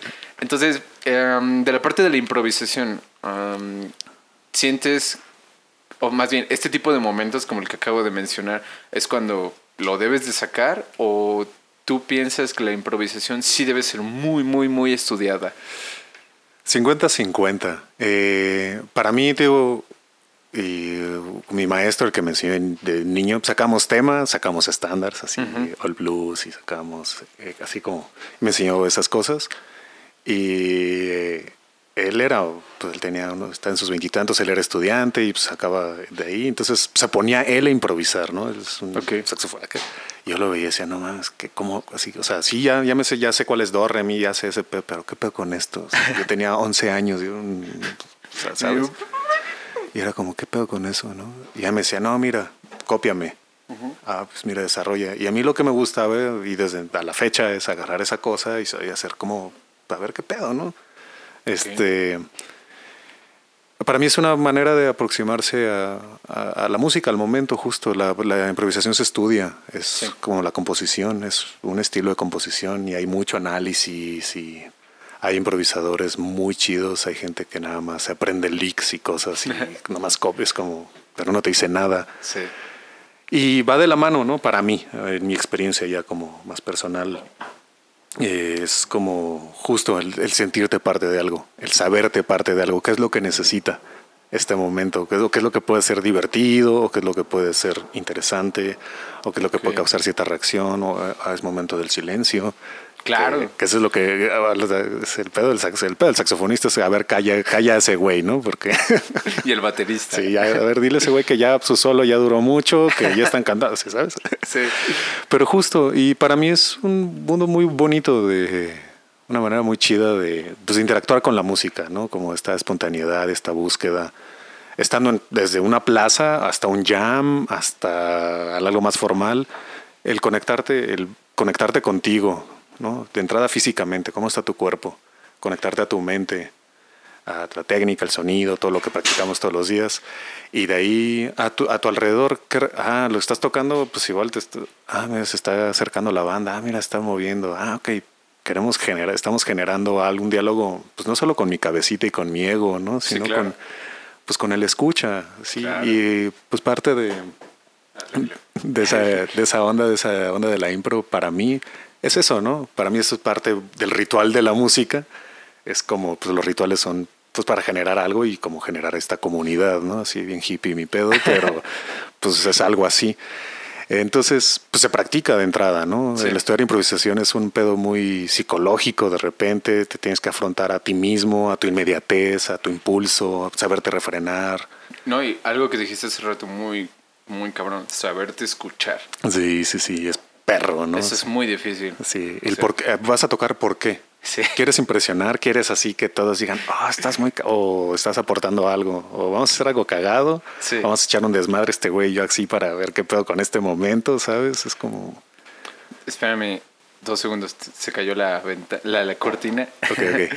Pero la improvisación, no se me olvida. Es que quiero agregar algo. Ok, ok, ok. Bueno, ah, bueno eh, sí, hubo un pequeño corte, pero estábamos hablando del impro. Algo que quería agregar y y de cómo, y aparte de no solo la música, sino con otra rama, y va, bueno, yo siento que va muy, de muy acorde con todo lo que hemos estado hablando y sobre todo contigo que te estás dedicando mucho al, jazz. Yo últimamente, sobre todo esta pandemia, uh, creo que han sido los dos años de mi vida en los que más he consumido contenido de YouTube. Antes no lo hacía, antes nada más ponía música y ya. Entonces he consumido mucho podcast, por ejemplo, y, muchos comediantes. Yo creo que tú también. Sí. A huevo, güey. Yo creo que por sentirme de solo, porque hubo un momento donde estuve solo y solo quería reírme. Sí, por dos, sí. Mucha soledad. Sí, sí, A mí, justo esta pandemia, eh, me volví fan de muchas cosas de stand-up, de Seinfeld, de... Sí tiene un programa, el Comedian sin Cars, Green Coffee, no sé si lo has visto. Green Coffee, no. Es Jerry Seinfeld este, y entrevista a otros comediantes. Ok. Se suben a un carro así súper cabrón y van a tomar café y se van a una cafetería. Órale. En alguno entrevista, no sé si fuera Chris Rock o uno de estos comediantes este, súper chidos y le decía que los comediantes y los músicos somos como simios y monos. Son, somos lo mismo. Ajá, como que nos vemos unos a los otros, es como a mí me, se me hace cabrón esos güeyes, porque es un güey diciendo cosas, contando una historia, generando una narrativa. Exacto. Y tiene a todos así, güey. y además te hace reír. Justo, güey. Y, por ejemplo, yo lo veo muy cabrón con, por ejemplo, ah, es que está mi, mi roomie aquí. Ahí por si escuchan ruido, es Isra. Pero no, no, bueno, no creo que se importe. No creo que se escuche mucho. Pero a lo que iba a decir que, por ejemplo, con la cotorriza y, a mí me gusta este tipo de humor porque esos güeyes, como mencionas, están diciendo algo, están creando una historia. Todo el tiempo. Y de repente es absurdismo al nivel que te quedas de verga que esto, güey, este güey acaba de decir eso. ¿De dónde saca tantas pendejadas? Exacto, güey. Es como, eso no es fácil, güey. ¿Sabes?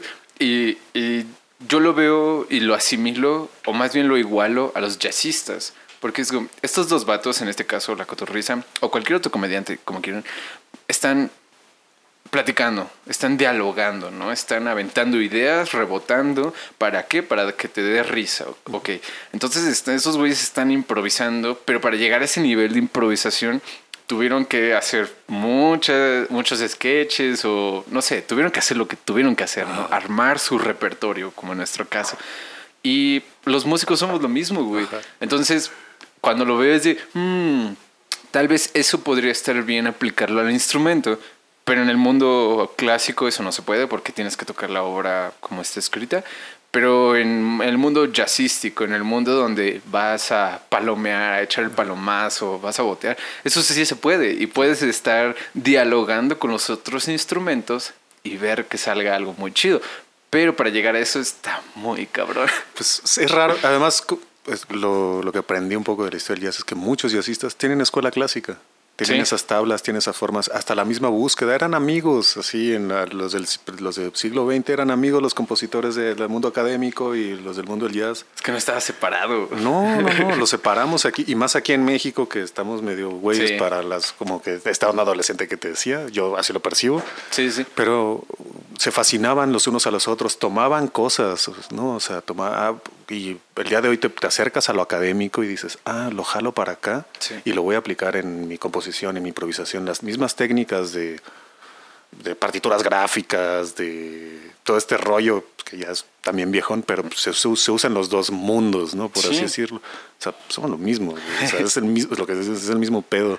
Está Entonces, se puede tomar lo que te da mucho la escuela de un conservatorio, una academia así, es como esta pues esta disciplina, esta, este orden, esta forma, esta percepción que te despierta mucho, que si después te lo llevas a aplicar a otro lado, pues el mundo es tuyo, ¿no? Exacto.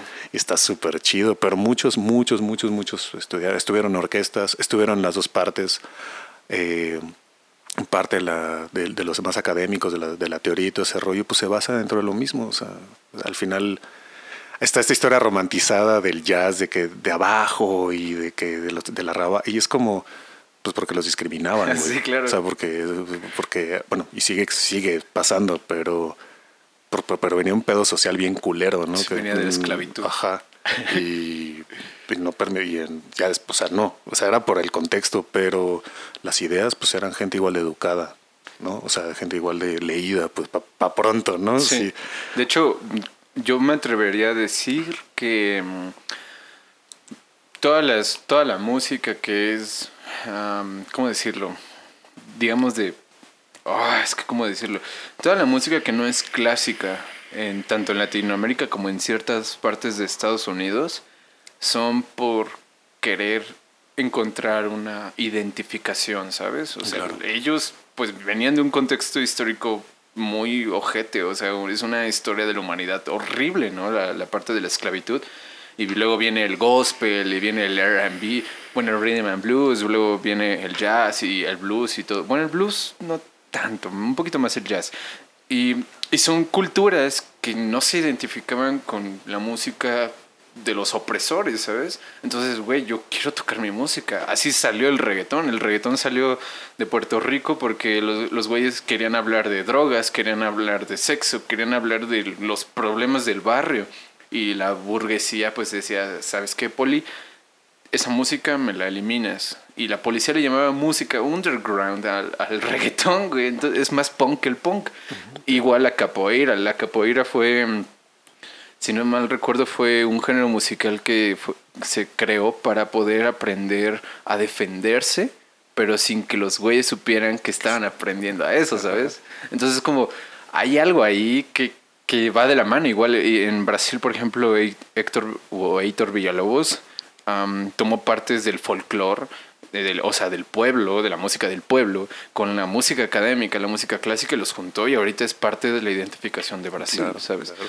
Entonces no hay separación, güey. Sí, es- yo creo que es un sano preguntarse esas cosas y, y tomar una postura más sana. No ver los grandes compositores, así Mozart, Beethoven y Bach, ¿no? Y ya, Es ¿no? Y y ya es como, o sea, sí está chido, sí hay, sí que estudiarlos, pero ¿por qué son alemanes? Sea, Sí, un momento. Hay que tomar en cuenta esas ideas de, de que pues no solo se conquista con las armas, sino también con las ideas, Sí, también güey. a través de la formación, la educación, la escuela, la academia, los conservatorios. ¿Cuándo se formaron? ¿Dónde se fu- para qué se formaron? ¿De qué se trata, no? Por ejemplo, hace poquito vino un guitarrista argentino que está especializado en folclore y tango de, de allá de su país, ¿no? Entonces yo le, yo le pregunto, los, la, la, la- la escuela, la academia, ¿agrega a Piazzolla como parte de la academia o lo ven como música aparte? Me dice, ahorita, hasta apenas ahorita se está anexando como estudio, pero cuando Piazzolla estaba vivo, no, era, era folclore y ya, ¿sabes?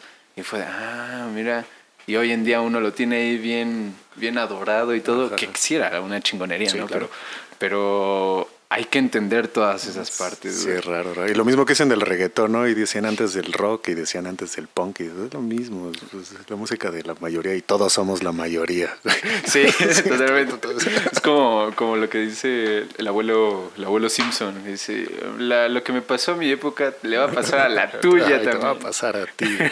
Sí, me, me pasó. No es cierto, pero sí es cierto.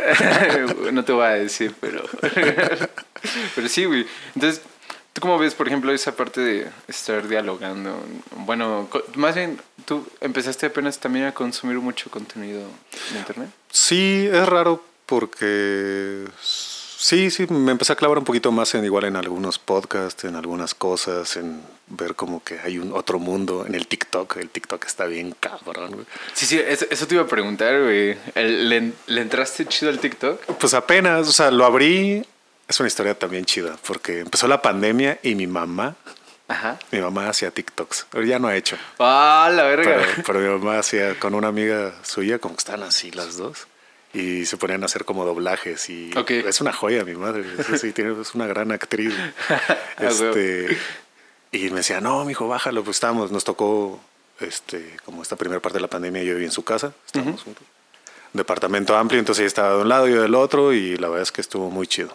Este, y me dijo, bájalo. Y yo lo bajé y vi tantas cosas que me abrumó y no lo pelé, ¿no? Hice un par Sí, de claro. cosas, como una dinámica para algo de la banda y así. Y subí un par de cosillas que hice y nada. Y de repente, pues me grabo practicando, o hago algunos lives en Instagram, o me grabo en, las, en los eventos y así. Y empecé a subir como pedacitos. Y hace poco platicaba con David Schmidt, que es un cantante, que tiene un proyecto de synth pop muy chido, con el cual voy a participar en su EP pronto. Uf. Le cayó allá al estudio, estuvimos viendo, escuchando las rolas, viendo las ideas y todo este pedo. Y me dice, güey, métele ahí, está chido. A mí me, me han salido, he conocido a estudiantes, otros músicos, eh, o sea, me han salido producciones, cosas ahí de pues, estar subiendo contenido de TikTok y no te quita nada. Mm. Y fue así de, ah, pues lo voy a intentar. Y ahora, y a la semana pasada fue eso, ¿no? Empecé con algunas dinámicas y está chido, está cagado. Así como, pues me escribió un venezolano que, oye, ya, ya, qué pedo, ¿no? Pues acá sí, güey, ¿no? Es como, Ok. pues, pues, está, está chido. Digo, no pienso ni hacerme famoso, ni rico, ni o sea, los números y eso me vale, pero está divertido. Pero es que fíjate que, eh, y justo también aquí lo había notado, como, ¿qué pensabas de las redes sociales como, bueno, como, como músico, ¿no? Como herramientas más que nada. Bueno, yo las veo como herramientas. Y una vez me metí a Facebook, digo, a TikTok y subí unas tres cosas del podcast, pero ya no he subido nada, me da hueva, la verdad. me dan hueva las redes sociales. Sí, Casi no me meto a Facebook, a Instagram. Mm, Ya estoy evitando meterme en Instagram, pero WhatsApp tampoco. Bueno, a lo que iba es de que al, al Tecate para el norte del que fui el año pasado, me acuerdo que en el cartel había una mamada que decía, am, ¿cómo decía? Artista TikTok, una cosa así. Órale. Y fue de, ¿qué? O sea, ¿qué? ¿Cómo? O sea, puede ser un güey o una morra que sube sus música, por así decirlo, a TikTok y de ahí te pueden jalar, no mames. O sea, está chido. Está cabrón. Entonces es, sí hay posibilidades, ¿no? Sí. Y, ajá, por eso te quería preguntar qué, qué opinabas. Pienso de esta cabrón. Pues yo creo que es un pedo muy nuevo en general. O sea, si nos estamos entrando a esta era digital de ahora el metaverso y los NFTs. y Verga, es güey. como, güey, aguanten, banda, ¿no? Esto sí. Si te late lo de esa idea, Eh, pues, pues sí, pues me late o no, pues ahí está, güey. o sea, pues, no me late, pues ah, pues chido, güey. ¿no? Va a estar. ahí está, güey. Eh, no sé hasta dónde entrarle realmente, pero pues veo que son plataformas. Yo no, hace poco, hace unos meses fui a ver una película de, de Fellini. ok, La no de es, eh, un cineasta así de los clásicos, todas las escuelas de cine, es como, yo no, me gusta. Fel- ¿Fellini? Ajá. Ok, No soy muy conocedor del cine, pero pues. No, o sea, está bien. ajá, pero estuvo chido y es una película como muy ágil, ¿no? No, chido. no ¿cómo se llama? Sí, soy medio güey para los No. nombres y las cosas, pero es como cine de culto de los grandes y como una referencia. Ves esa película y ves un chingo de películas que pasaron después y esto fue en los tiene película de 60 años, ¿no? ok. En blanco y negro y el pedo y es como ¿qué hubiera hecho este cabrón con TikTok? Sí, Porque no mames. es una película muy, pasan muchas escenas y escenografías, pero pues, pues no con After Effects como ahorita, ¿no? Así como un rollo, un muy chido y, y muy actual además, eh, como lo, lo que dialogaba en la película era muy la misma problemática, hablaban de la iglesia, hablaban de Ok. como una fiesta y como que les, no sé, estaba, era como el momento frustrado de un director de cine que quería hacer una película, pero no la podía hacer, o sea, era una meta película, ¿no? Así una película del mismo. Una indie. Ajá, y estaba, estaba cagado. Pero yo me pregunté, ¿qué hubiera hecho este cabrón con TikTok? Y así que, no, sí, que, que, pues, que, que hubiera, pues sí, pues seguramente algo hubiera hecho muy cabrón, ¿no? Ahí van haciendo cosas interesantes, habemos mucho haciendo pura mamada. Pero, pues no sé, tengo una relación ahí particular con ese rollo. Creo que si hay un problema ahí, si son adictivas, si, está, si están diseñadas para generarte una adicción, si te Cabroncísimo. trastornan la mente, si es una droga, Sí. hay que tener mucho cuidado. Yo en lo personal que tengo una personalidad adictiva, o sea, lo soy. Ok. este, pues sí me doy cuenta como que de repente me absorbe ese pedo y, y, mm, trato como de ir remediando. Pero pues veo que sí puede hacer mucho daño a las generaciones al estarte comparando, este, Cabrón. como músico, así de repente, no mames, este güey toca hiper cabrón y es como yo no hago nada y esta persona está subiendo un chingo de contenido y pa, pa, pa, pa, y te puede abru- abrumar hasta llevarte a, pues, a cosas muy, muy oscuras. Sí. Entonces creo que hay que tener mucho cuidado. Creo que por más que digas, es como una droga. No, no, no, yo la uso, no, te está usando. O sea, tú eres el, tú eres el, el- Sí. tú eres la víctima. Tú eres y el tú eres capital. Ajá, exactamente. Entonces, pues sí, es parte de. eh, a mí me ha ayudado mucho, ah, pues sí, por, estar en contacto con familias, amigos, hacer comunidad, estar como, pues, sí me, me llega trabajo de ahí, o sea, me llegan mensajes de, o sea, yo tengo mis tarjetitas y es como Ok. que le reparto en los eventos y es como pues, se metan a mi Insta, ven mi link de YouTube, ahí tengo unas canciones de mis covers y colaboraciones y demás. Es como, ah, pues vamos a hablar de este güey para que venga a tocar a mi boda, ¿no? Está chido. Está. Para eso es. Eh, y por otro lado, pues conocer otra banda y ver pues qué otras lo están haciendo otras personas, ¿no? En un momento fue como frustrante ver como la escena y estos güeyes un chingo de cosas y están acá y todos. Y es como, pues tú no sabes detrás cuántos intentos tuvo que hacer para que sonara así, qué tanto le editó. Sí, claro. Y por otro lado, me, me aterrizó mucho al ver que pues soy uno más. Sí. No soy el siguiente héroe de la música ni el siguiente gran, o sea, soy uno más, un chango más que hace más cosas, lo mismo. Y está chido y dices, no mames, este, este güey en África toca en perro el sax. Porque hice un compa así en un foro de sax Ok. y que toca en eventos, cosas así, y tiene su línea de ropa. Este, y es como, ah, pues va, ¿no? Y de repente a estos güeyes en el, en el gringo que están pues, como dando clases y cursos, cosas así, ah, no, está muy chido, güey. Ya. Entonces como que pues topar que hay como un mundo allá afuera, fuera de lo que está nada más pasando aquí Sí. y nada más en ciertos bares y en cierta zona o en ciertas escuelas o en ciertas, o sea, como que ver que hay un, Sí, la neta, es enorme, ¿no? hay Entonces, una gran diversidad allá. Sí, entonces o lo tomas y te comparas y te bajoneas o pues le echas tantita humildad y dices, güey, está chido, pues yo soy uno más, yo hago esto. Y aparte, ¿por qué no habrías de hacerlo, no? De repente, bueno, por ejemplo, también se los platico a ellos, ¿no? Es como, en mi conflicto interno está de vergas, es que no, no toco como quiero, tal vez. Mm. Y luego veo videos de gente tocando peor que yo, es de no mames. ¿Por qué yo no subo mi- mis Claro. cosas, no? Sí, Y, mm, pero sí es cierto, güey, la neta, las redes sociales son muy son muy, ah, como muy peligrosas. Y también el, el decir, ay, bueno, y yo lo decía, yo lo decía hasta hace poquito, era, mm, bueno, tal vez yo no, yo no controlo el algoritmo, pero lo puedo educar. Nah, ni de pedo, güey. Te educa. Sí, el, el algoritmo te avienta eh, con- o contenido muy extremo o contenido con el que no estés de acuerdo y si acaso contenido que te gusta supuestamente, ¿no? Sí, es un enganche ahí, es un, es un muy, está diseñado para, o sea, hay gente, la gente más brillante del mundo está detrás de ese pedo, Sí. está ganando un chingo de dinero y está experimentando con ello para Y, y con tu información. con tu información. O sea, es un pedo delicado. Ah, y fíjate que, por ejemplo, muchas, y lo veo en muchas plataformas, por ejemplo, ahorita YouTube, am, saludos a YouTube, que mm, los güeyes están tratando de tener a- una especie de TikTok en su plataforma, güey. Los shorts, ¿no? Los shorts, por ejemplo. Ya todos quieren tener a TikTok, o por, más bien al público de TikTok, porque pues ahí están los jóvenes. La rompieron durísimo. Y son... Es instantáneo. Eh, ay, Ahí me crea a mí un poquito conflicto. Sí, eso. hace, poco platiqué justo en TikTok en un live con este cantante. Ajá. Y sube un live y como que me invitó, invitó a otra cantante y otra una otra morra, ¿no?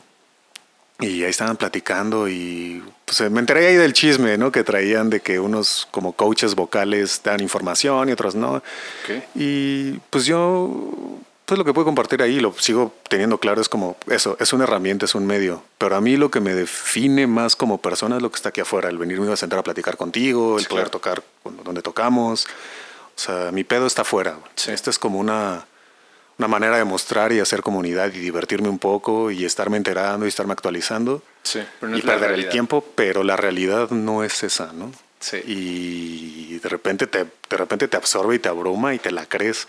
Bien, cabrón. Y eso es una droga, güey. Eso sí está. Sí, está cabrón. Yo me Está acuerdo que con feo, una chica con la que... Eh, ¿Por qué dije una chica? Me acuerdo que una persona con la que salí, a le, le dije, no, yo casi no me meto a Facebook ni a Instagram. Me dices, neta, yo no puedo salir de ahí. Y fue de, a la Está verga. cabrón. Yo sí cerré mi Facebook hace un par de años, justo am- empezando la pandemia. Leí un libro que se llama El enemigo conoce el sistema, de una, eh, de una periodista que hizo una investigación muy fuerte. Está muy cabrón ¿De qué va? de, de las redes sociales. Pero, pero, o sea, de la hace crítica.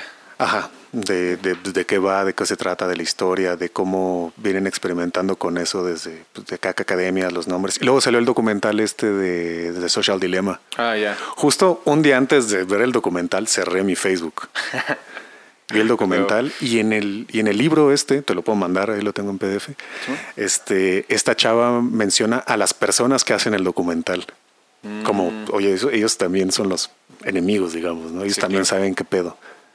Entonces eh, se, me, se me hizo, y cerré mi Facebook, me abrumé, me, me, me cansé de, de todo ese rollo y, y lo volví a abrir para administrar la página de Tone Raiders. Tengo un amigo que es Toño, ok. y lo uso para eso y para el marketplace para ver la página de saxofones por si quiero vender o comprar algo. Para eso uso Ok. Facebook.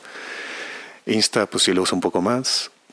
Twitter lo cerré porque también, ¿no? Era como, güey, qué pedo. Y así como que a mí está muy, muy torcido este pedo, pero yo es raro, muy raro que discuta con alguien por internet. Creo que no lo hago. Ok. Pero me mama ver cómo discuten las otras personas. Los hilos. Ajá, es como, "Y, claro, güey, este pedo", ¿sabes? Sí, sí. Entonces me di cuenta que ese pedo, pues como, güey, pues ponte a practicar, güey. ¿no? Sí, No, para el tiempo aquí, güey. Está cabrón, güey. Entonces me estaba deprimiendo y estaba cayendo. Entonces cerré Twitter, me quedé con el Instagram, con el TikTok y el WhatsApp, porque son pues, comunicación, ¿no? Con, Sí, sí. con ese rollo. Y me entretiene, el día de hoy es como de repente a las relaciones personales o de parejas y es como uf, aprendí mucho de eso, es como, güey, no es, o sea, lo que pasa aquí no es lo que pasa allá afuera. Totalmente. Este, y está cagado, me gusta subir cosas y mi mamá le da like, ¿no? o sea, todos mis TikToks tienen un comentario de mi mamá y es como, ah, qué chido. Pues, pero, pues para ella lo hago, güey. Así, Sí. ¿sabes? Hago un live y se conecta a verme, ah, pues igual me ve una persona. Bueno, pues para ella estoy tocando, ¿sabes? Sí. O sea, no, no eres una estrella, güey. No eres acá. No, es- eres Bad Bunny, güey. sí, güey. No, eres- mm, ojalá. Estoy, en- estoy en mi casa, güey. Ojalá y no, no, yo no quiero, güey. No, la verdad no. Muy-. Qué horrible, güey. Sí, Pues bueno, pues eso es lo de cada quien, pero. Es que imagínate, o sea, está chido que tengas ese, esa chamba, si así lo quieres ver, ¿no? Pero al mismo tiempo no, porque es mucha gente solicitándote, güey. O sea, sí, tuvo que abrir más fechas el güey. Está cabrón. Pero lo de las redes sociales tampoco creo que tengas que hacerlo, ¿no? O sea, No. puedes. Yo conozco gente muy chida, muy exitosa, que le va muy bien en la música, que, que pues tiene una cuenta y sube una foto y ya, güey. Y no está ahí todo el tiempo ni opinando ni compartiendo. O sea, y las estrategias, todo este pedo, pues hay que preguntarse el por qué y para qué. ¿no? ¿Qué Yo- quieres hacer con esto? Yo No es- pienso que eso es clave, güey. O sea, por ejemplo, eh, y no me acuerdo dónde lo escuché, pero, o sea, no, no ves a, a- no sé, a, a Jimmy Page o, o Robert Plant subiendo TikToks, güey, no, pues esos güeyes suben una foto de su, de que ya salió su álbum, Ajá. porque están todo el rato trabajando en su álbum. Claro, claro. Y tienen a gente que se encarga de eso, ¿no? Sí, no, o sea, y tampoco es necesario, que, como mencionas, que te metas, y menos si lo haces como para mm, y estar interactuando de esa manera, como lo hacen en Twitter. Yo, yo no tengo Twitter, bueno, por ahí anda mi usuario, pero nah, está muerto. Eh, pero es, es horrible. De hecho, hay un documental en HBO que se llama 50 Minutes of Shame, ajá, de Mónica Lewinsky. Y justo habla de que al humano le crea placer, dopamina, se le crea dopamina cuando ve a otro que es sancionado, ¿sabes? O sea, como por ejemplo, y lo, lo eje- ejemplifica muy bien en un, con un partido de fútbol. Dice, güey, lo que le pone más feliz y, y sonríen más rápido a la audiencia es que el equipo contrario falle un gol, a, a diferencia de si su equipo anota. Claro, claro. Y debería ser al revés. Claro. Sí, esta, esta chava en este libro menciona como también ese tipo de cosas, la, la del enemigo conoce el sistema, y también habla de que la indignación es eh, la, la- eh, que lo que más genera dopamina. Entonces, si el algoritmo está diseñado a, a mandarte noticias Que te indignen. indi- que te indignen, como el perrito que maltratan, como el- todo este rollo, todo, pues, ese es un ejemplo muy burdo, ¿no? Por ahí a más malas noticias. Sí, sí, sí. Entonces, y, el, y por otro lado lo equipara con el sentido, el sentirte partícipe, el compartir un, un algo que te haga dar un sentido social y que estás ayudando. Y dar tu opinión. Ajá. Eso te hace sentir, te genera un putazo de droga en la cabeza. Entonces, pues así es como funciona ese pedo. Bueno, es lo que comentan ahí, no sé. Sí, sí. Y yo me di cuenta de eso y es como, "Ah, no, no quiero, ¿no? Quiero, No. yo quiero ver gatitos en... Oh. Yo le doy mucho likes Sí, a muchos gatos sí, me salgan gatos. Que salgan gatitos y banda tocando y ya. Sí. Y comediantes y pendejadas. güey. Sí. Pero pues lo veo por ahí. Creo que es una herramienta. Creo que es bueno tenerlo. Este, pero no es un necesitas estar, necesitas tener. Pues creo que está chido tener como ahí para que estén en contacto, para que, ¿sabes? O sea, es un evento, conoces a otros músicos, es como, ah, pues ahí está, ahí está, ahí estamos para pues, cualquier cosa. Pero pues va a hablar mal- más de ti, este, pues tu calidad como persona de entrada. Sea, si eres chido, la llevas leve y pues como tu trabajo al final habla por ti, ¿no? Sí, claro. Puedes tener millones de seguidores y mucho contenido y la madre, pero si eres una mierda o da hueva trabajar contigo, y hasta el culo, o eres irresponsable o, o, pues, no, pues, pues no te van a llamar, güey, ¿no? Sí. O llegas a un evento y eres remamón, pues no. Sí, no, no. Entonces- De hecho, inviten al trabajo, por favor. sí, sí, sí, saca. Saquen, sáquenme Este- de Latinoamérica. Está chido, está Pero chido. sí, a mí sí me gusta, pero ese meme está gracioso. Sí, sí, sí. Pero, um, güey, ah, a ver cuánto llegamos. Ah, um, te quería preguntar. Bueno, dos cosas. Y igual ya para terminar. Que Y- algo que nos gusta hacer a los músicos es hablar, güey. Sí, y un chingo, Un chingo, un chingo. El pedo de ser multiinstrumentista, o multifacético diría también yo, y también hay un proyecto, vi un video que tenías ahí un video en, en tu Instagram, que era de ecocorpóreo, Ok, ¿sí? Entonces me gustaría que me platicaras de ese video, ok. y luego, bueno, de tu trabajo ahí, y luego de cómo has visto tu, tu trayectoria tocando varios instrumentos y cómo vergas le haces para meterte en los zapatos de otro instrumento. Ok. Eh, wow.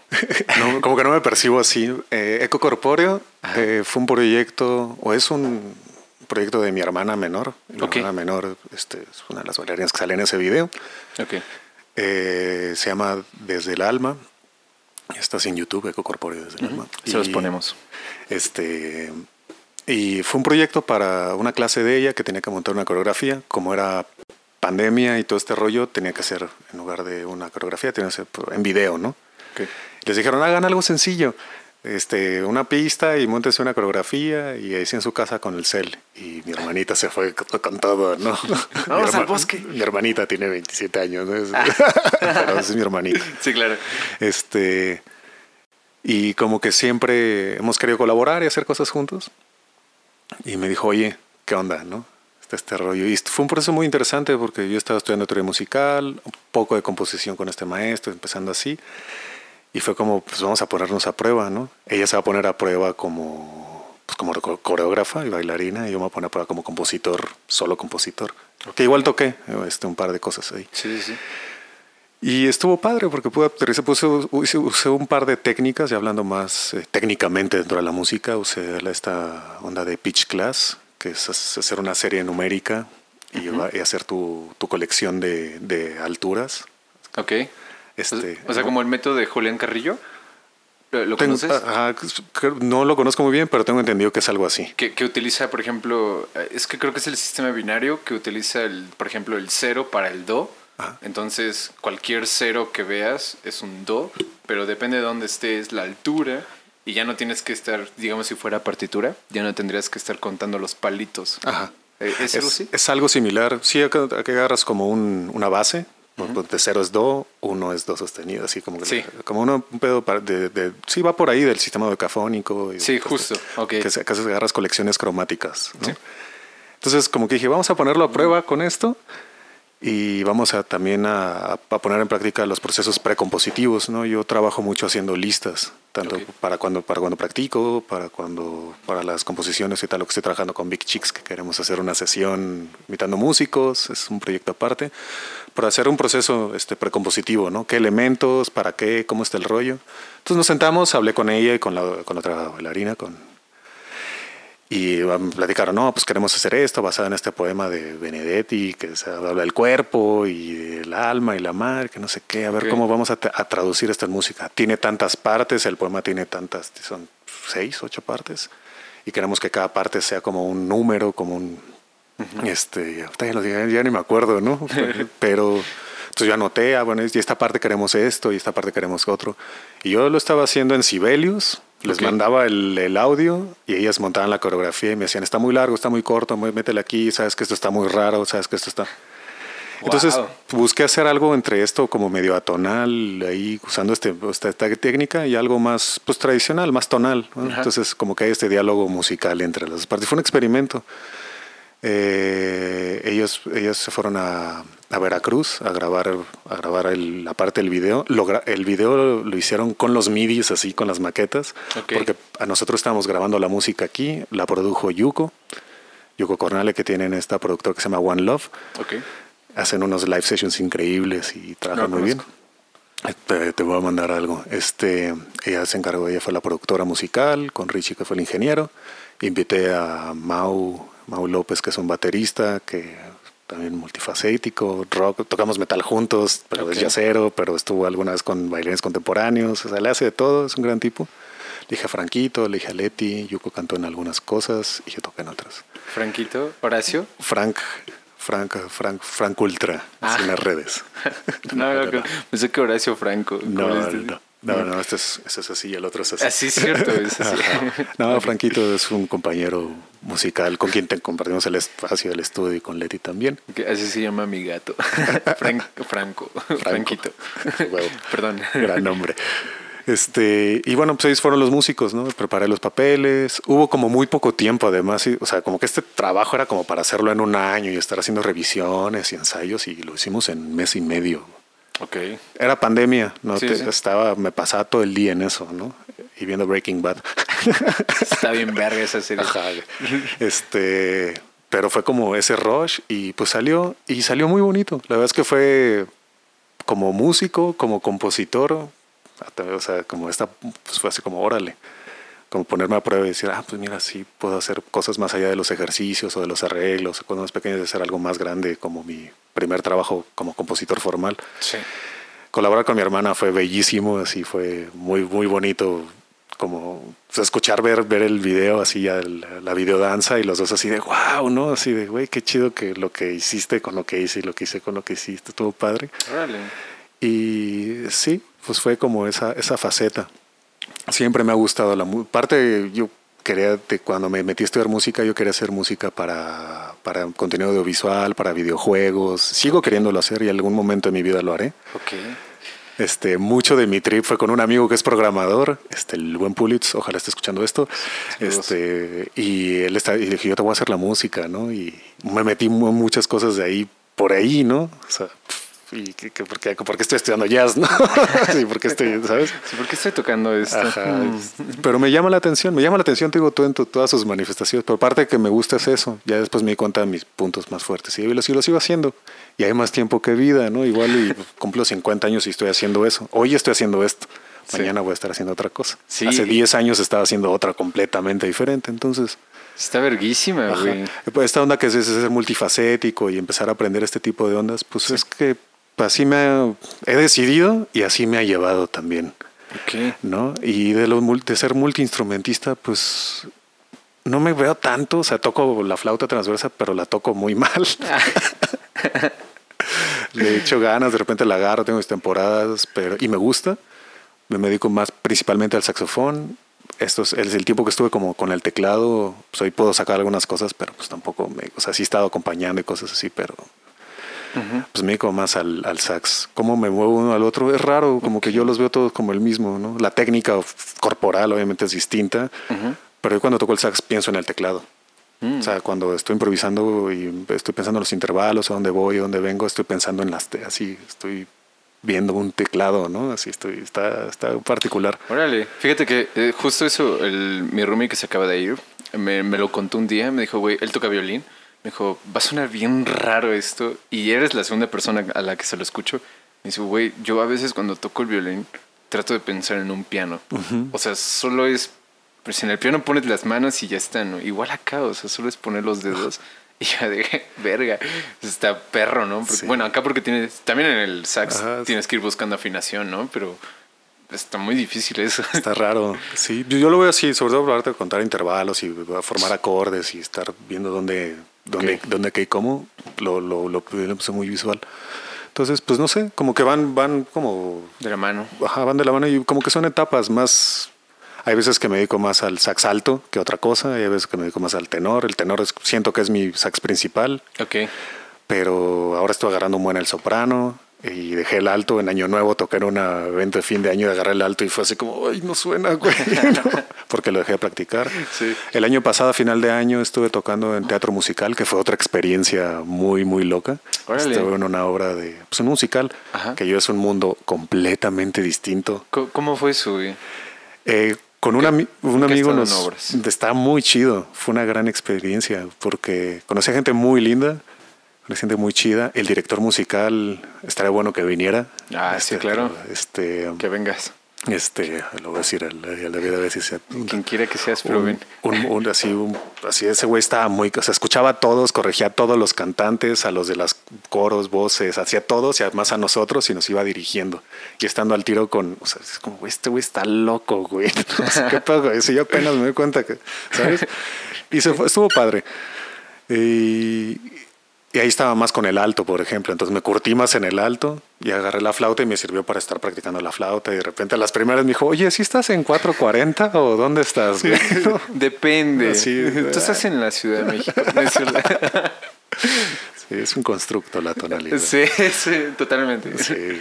Este, no, pero pues como que, eso- y en esa temporada fue eso, y ahorita viene otra cosa, como que pues, se van, para mí se van sumando, ¿no? En Ok. lugar de que te defina tanto, esto eres, y esto haces, y esto tocas, y eres jazzista, y eres rockero, eres metalero, es, no, es como, pues, ahorita es- esto es lo que hay, ¿no?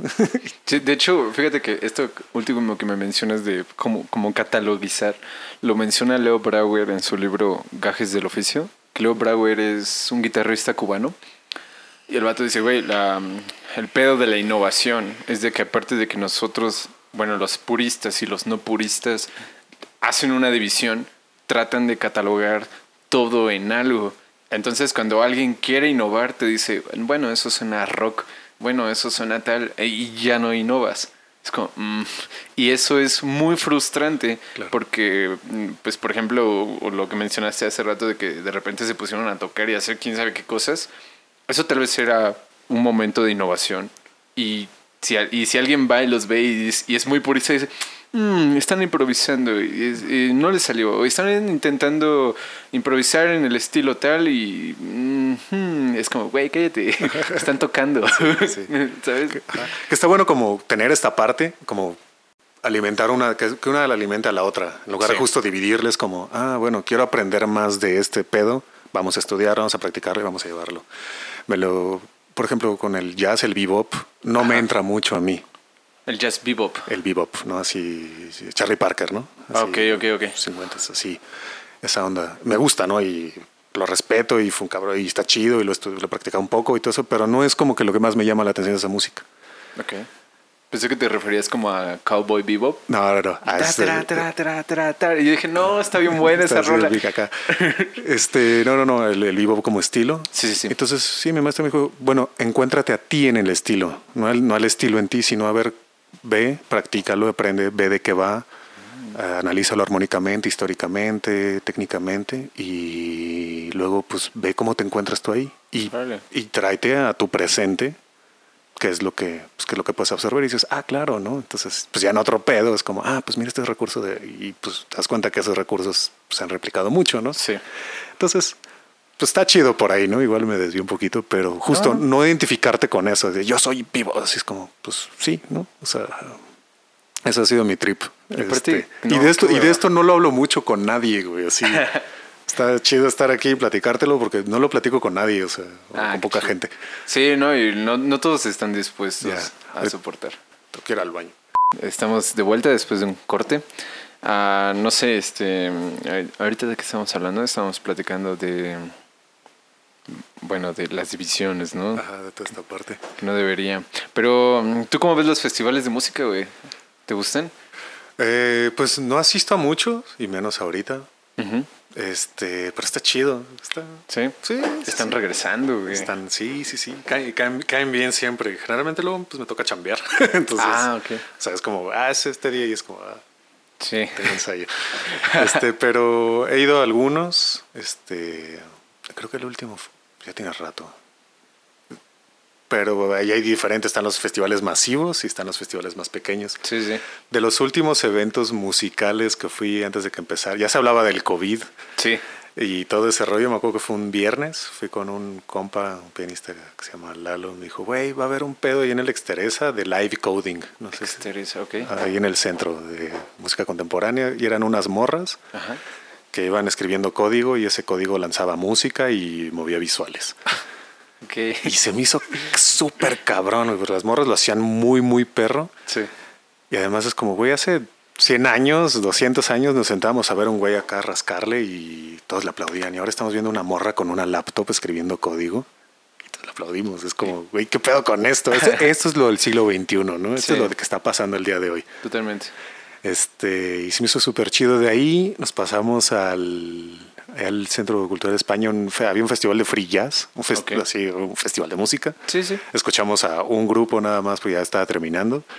Y luego de ahí vi a una amiga que cantaba en una banda de metal en un bar este, de, de chelas y alitas. Y Uf. me dijo, oye, ¿qué pedo? Cáele. Ah, vale, caigo. Y me aventé esos tres festivales en... En un día. Chiquitos, ¿no? Pero, ajá. Y después llegó la pandemia. Ok. Tuve mi dosis. Entonces me gusta, ¿no? Pero, eh, ¿te gustan también los festivales? Me refiero como cuando vienen banda, como el Notfest, el Vive Latino y todo eso. Sí, a un Vive Latino solo he ido a uno. Fui a ver a Nine Inch Nails con no uno de mis mejores amigos hace tiempo. Güey. Y estuvo increíble y nos fuimos. A un Notfest fui, fui acompañando a, a un men que fue mi maestro y tocó de ahí. Era el único saxofonista en el evento. Tocó con una banda que se llama Parasite. No mames. Ajá. ¿Al del 2018? Ah, creo que Cuando sí, vino Korn. que cerró Perfect Circle. Eh, no, man, yo, yo andaba ahí. Sí, pues yo, andaba, yo andaba ahí también. Y la pasé increíble, así. Porque fue la primera banda que abrieron estos güeyes. Yo iba de su técnico, que era cargar su sax. usa, pe- usa pedales. Eras Entonces, el bajista. Ajá, sí, conecté sus pedales, le di su sax y luego lo, lo me andaba cargando y me aventé al festival y la pasé increíble. Estuvo súper chido. Pues. He ido a un par de Hell and Heavens o de estos de, Sí. que los, cuando los hacían acá. Y muchos me los he perdido por chamba, cosas así. He ido a festivales más pequeños como estos que te comento y así. Está chido. La verdad es que creo que a las bandas no les conviene tanto. Creo que no les pagan tan chido luego como ser un headliner o ser parte de. No sé por ese lado cómo esté. Como proyecto de música, creo que luego sí es un pedo ahí de entrar y de conocer y de... Es un negocio al final de cuentas para los Sí, que lo sí. organizan.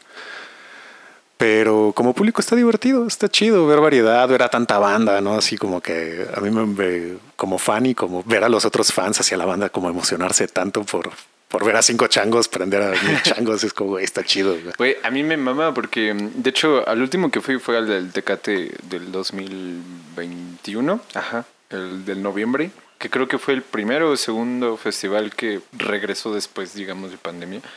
Y mm, creo que antes de ese, bueno, no me acuerdo cuál otro, pero me, me, me gustan porque me doy cuenta, por ejemplo, en el mundo clásico, que no, mucha, no muchos músicos van a ese tipo de festivales. Eh, no sé por qué, pero como que no, no les despierta, ¿sabes? Y por ejemplo, le digo a un compa, güey, en el en este que viene del Tecate para el norte, güey, pura raza latina. Va a estar Bizarrap, va a estar Nicky Nicole, va a estar quien- Snow the Product, quien tú quieras, güey. ¿Por qué vergas no ir a verlos, no? Y mm, bueno, o sea, me refiero a él porque a él le gusta esta música. Y le digo, güey, hay que ir. Me dice, creo que nunca he ido a un festival. Sí, si vas, vamos. Y yo, bueno, ahí vemos. porque no lo sé, la neta. Pero justo, o sea, ir y ver en, en este último al que fui, por ejemplo, era bandas totalmente diferentes unas de otras. Entonces es seguidores, gente, público muy diferente de los otros. Es como, no mames, está bien verga. Por ejemplo, ver metaleritos conviviendo, convergiendo en un mismo lugar que poperos, que re- reggaetoneros, que raperos, que chac, bueno, no sé. y lo que tú quieras, güey. Eso está verguísima. Y es a lo que me refería también hace rato con lo de la relación humana, güey. Entonces, está, está muy chido.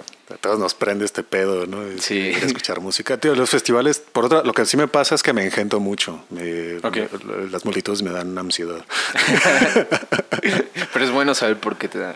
Sí, realmente me pongo así como que desde niño como que no, no, no- donde hay mucha gente, de repente sí me empiezo a abrumar. En los festivales, en los conciertos lo, lo tolero porque voy a un, Sí, a un claro. fin más grande que es disfrutar de la música y del show.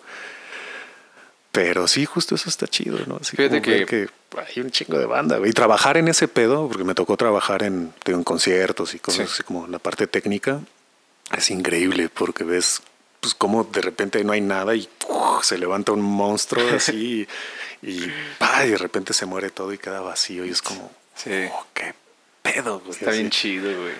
El- pero fíjate que igual a mí yo a veces me engento, pero mm, a comparación del... Y eso me asombró mucho en este último festival al que fui, que como era por todo el, tema COVID, creo que lo redujeron a no me acuerdo cuánto porcentaje de personas que podían entrar, que esto fue en el Parque Fundidora.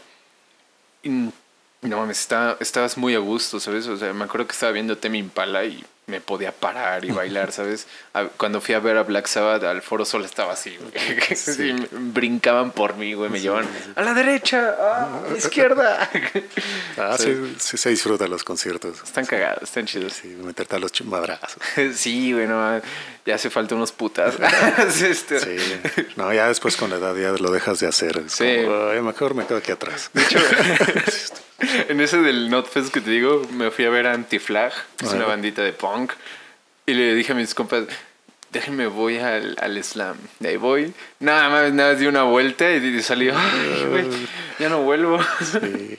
Está muy chido ese festival, por ejemplo. Y muy bien organizado, la verdad es que tenían como un rollo así muy... O sea, todo estaba bien. Sí. Pues sí la pasas bien y eso me gusta, ver tanta banda. Así es como... Ya salirnos del producir y de hacer y de trabajar y del... Es como, güey, necesitamos despejarnos y echar desmadre y volvernos locos un rato, entregarnos a este rollo. Sí, güey. La neta sí. Está muy chido ver como ser parte del público. Sí, pues es que somos parte del público, ¿no? A veces sí te toca allá, pero pues no. Sí. Luego me da risa, por ejemplo, te digo que este en el que fui, y, lo menciono mucho porque es el más reciente que tengo, ¿no? Es el más fresco, por así decirlo. Pero me acuerdo muy bien que de repente yo pensaba, mm, eh, bueno, yo, yo viendo la parte como de atrás, o sea, de yo sé cómo se hace eso, yo sé cómo lo están haciendo, es como, mata la magia, güey, saberlo. Pero ya cuando, más bien como músico, como que te tienes que, en mi caso, obligar a disfrutar. A disfrutar, a salirte de tu pedo ahí. Sí, no mames. Ay, yo, yo, lo pude haber hecho mejor. Sí, es como, no, pues a ver, güey. Sí, a ver, ¿por qué no lo estás haciendo? O igual y sí, pero hoy lo está haciendo él y tú estás aquí. Te callas y ponte a bailar. Hoy te toca bailar. Sí. A veces te toca hacer bailar. Y está, y está verguísimo.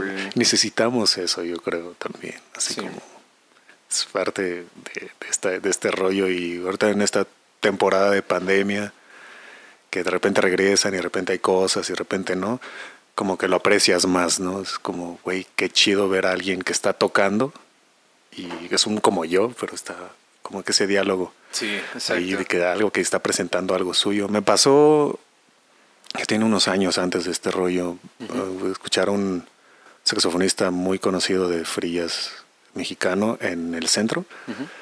Fui con mi hermana mayor, fuimos a escucharlo. Y porque pues de repente como que caí en un trance entre su música, entre todo lo que ese tipo estaba haciendo. Y lo, lo veía de frente y veía su postura corporal y pues, echando, creo que era un trío y así, echando un punch así durísimo. Ok. Y de repente me, como que me absorbí en algún pensamiento y dije, este güey está respirando y pensando igual que yo, o sea, estamos en el mismo espacio, en el mismo lugar, un pedo muy cósmico, muy este, ya sabes, si de repente me llevó para allá lo que, lo que estaba pasando en el momento. Ok. Y pues, las pupilas se me dilataron y empecé a ver cómo se empezaba así, un rollo súper chido, güey, la neta. Y pues necesitamos eso. Eso es parte de la relación humana, ¿no? El sentirnos, el apreciar, el estar, el conectar con esa sensibilidad que creo que es para todos, es de todos. Lo que hablas de la academia, de tienes un don. No mames. Sí. pero lo practico diario, ¿no? Sí, no, es como, como que para, es, tienes que ser elevado, no, esto es para todos. Porque para mí la música es algo fundamental humano. Fue nuestra primer forma más básica de comunicación antes de la escritura, antes del habla. Nuestra forma primordial de comunicarnos fue a través de hacer imitar sonidos. Totalmente. Como los gatos que maullan, ¿no? Al rato van a hablar, Bueno, a veces sí te hablan, güey. Pero es eso. Entonces está chido conectar con esa cosa tan básica y tan primitiva. Tan primitiva nuestra, pues somos primates. De, de, hecho, o sea, por ejemplo, muchas de las cosas que yo de repente menciono es de, güey, o sea, dime entonces de por qué no le das el valor a la música como yo pienso que se le debería de dar, porque se me hace que está infravalorada muchas veces. Y es, güey, a veces las mamás para calmar a sus hijos tenían que, a sus criaturas tenían que cantarle algo, ¿no? Pues a la fecha, ¿no? Todavía, güey. Hasta, bueno, no sé, a veces les dan el celular y ya, a la verga. Pero no lo hagan. Pero, mm, o sea, imagínate que no hubiera la civilización que tenemos y que tuviéramos que literal sobrevivir así contra un pinche tigre, lo que sea, ¿no? O, contra un, alguien más grande que tú, o sea, y tienes un hijo, Y de repente empieza a llorar y dice, güey, cállate. Nos van a comer. sí, güey. Y, te, sí, te, te, canto ahí una, una canción de cuna y se calma, güey. Entonces es como, es como lo que te digo, el humano tiene una relación con el sonido bien rara, güey. Sí. Yo creo que porque no...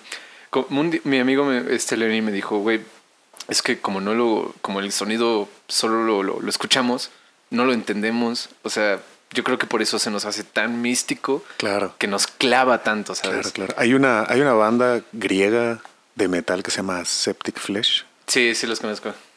Sí, Septic Flesh, no, los otros son Flesh God Apocalypse que son italianos. Los ah, confundo luego. Y es Pero que tocaron sí. juntos, creo que además vinieron. Ajá.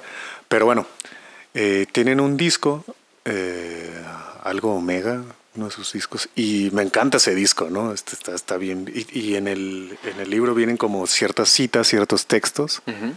y en uno dice algo así como, la música, como todas las artes, es un arte oscuro, ¿no? Este, okay. Porque no lo ves y no lo palpas, solo lo sientes, como el viento, ¿no? Así es un, una onda así, ya sabes, muy...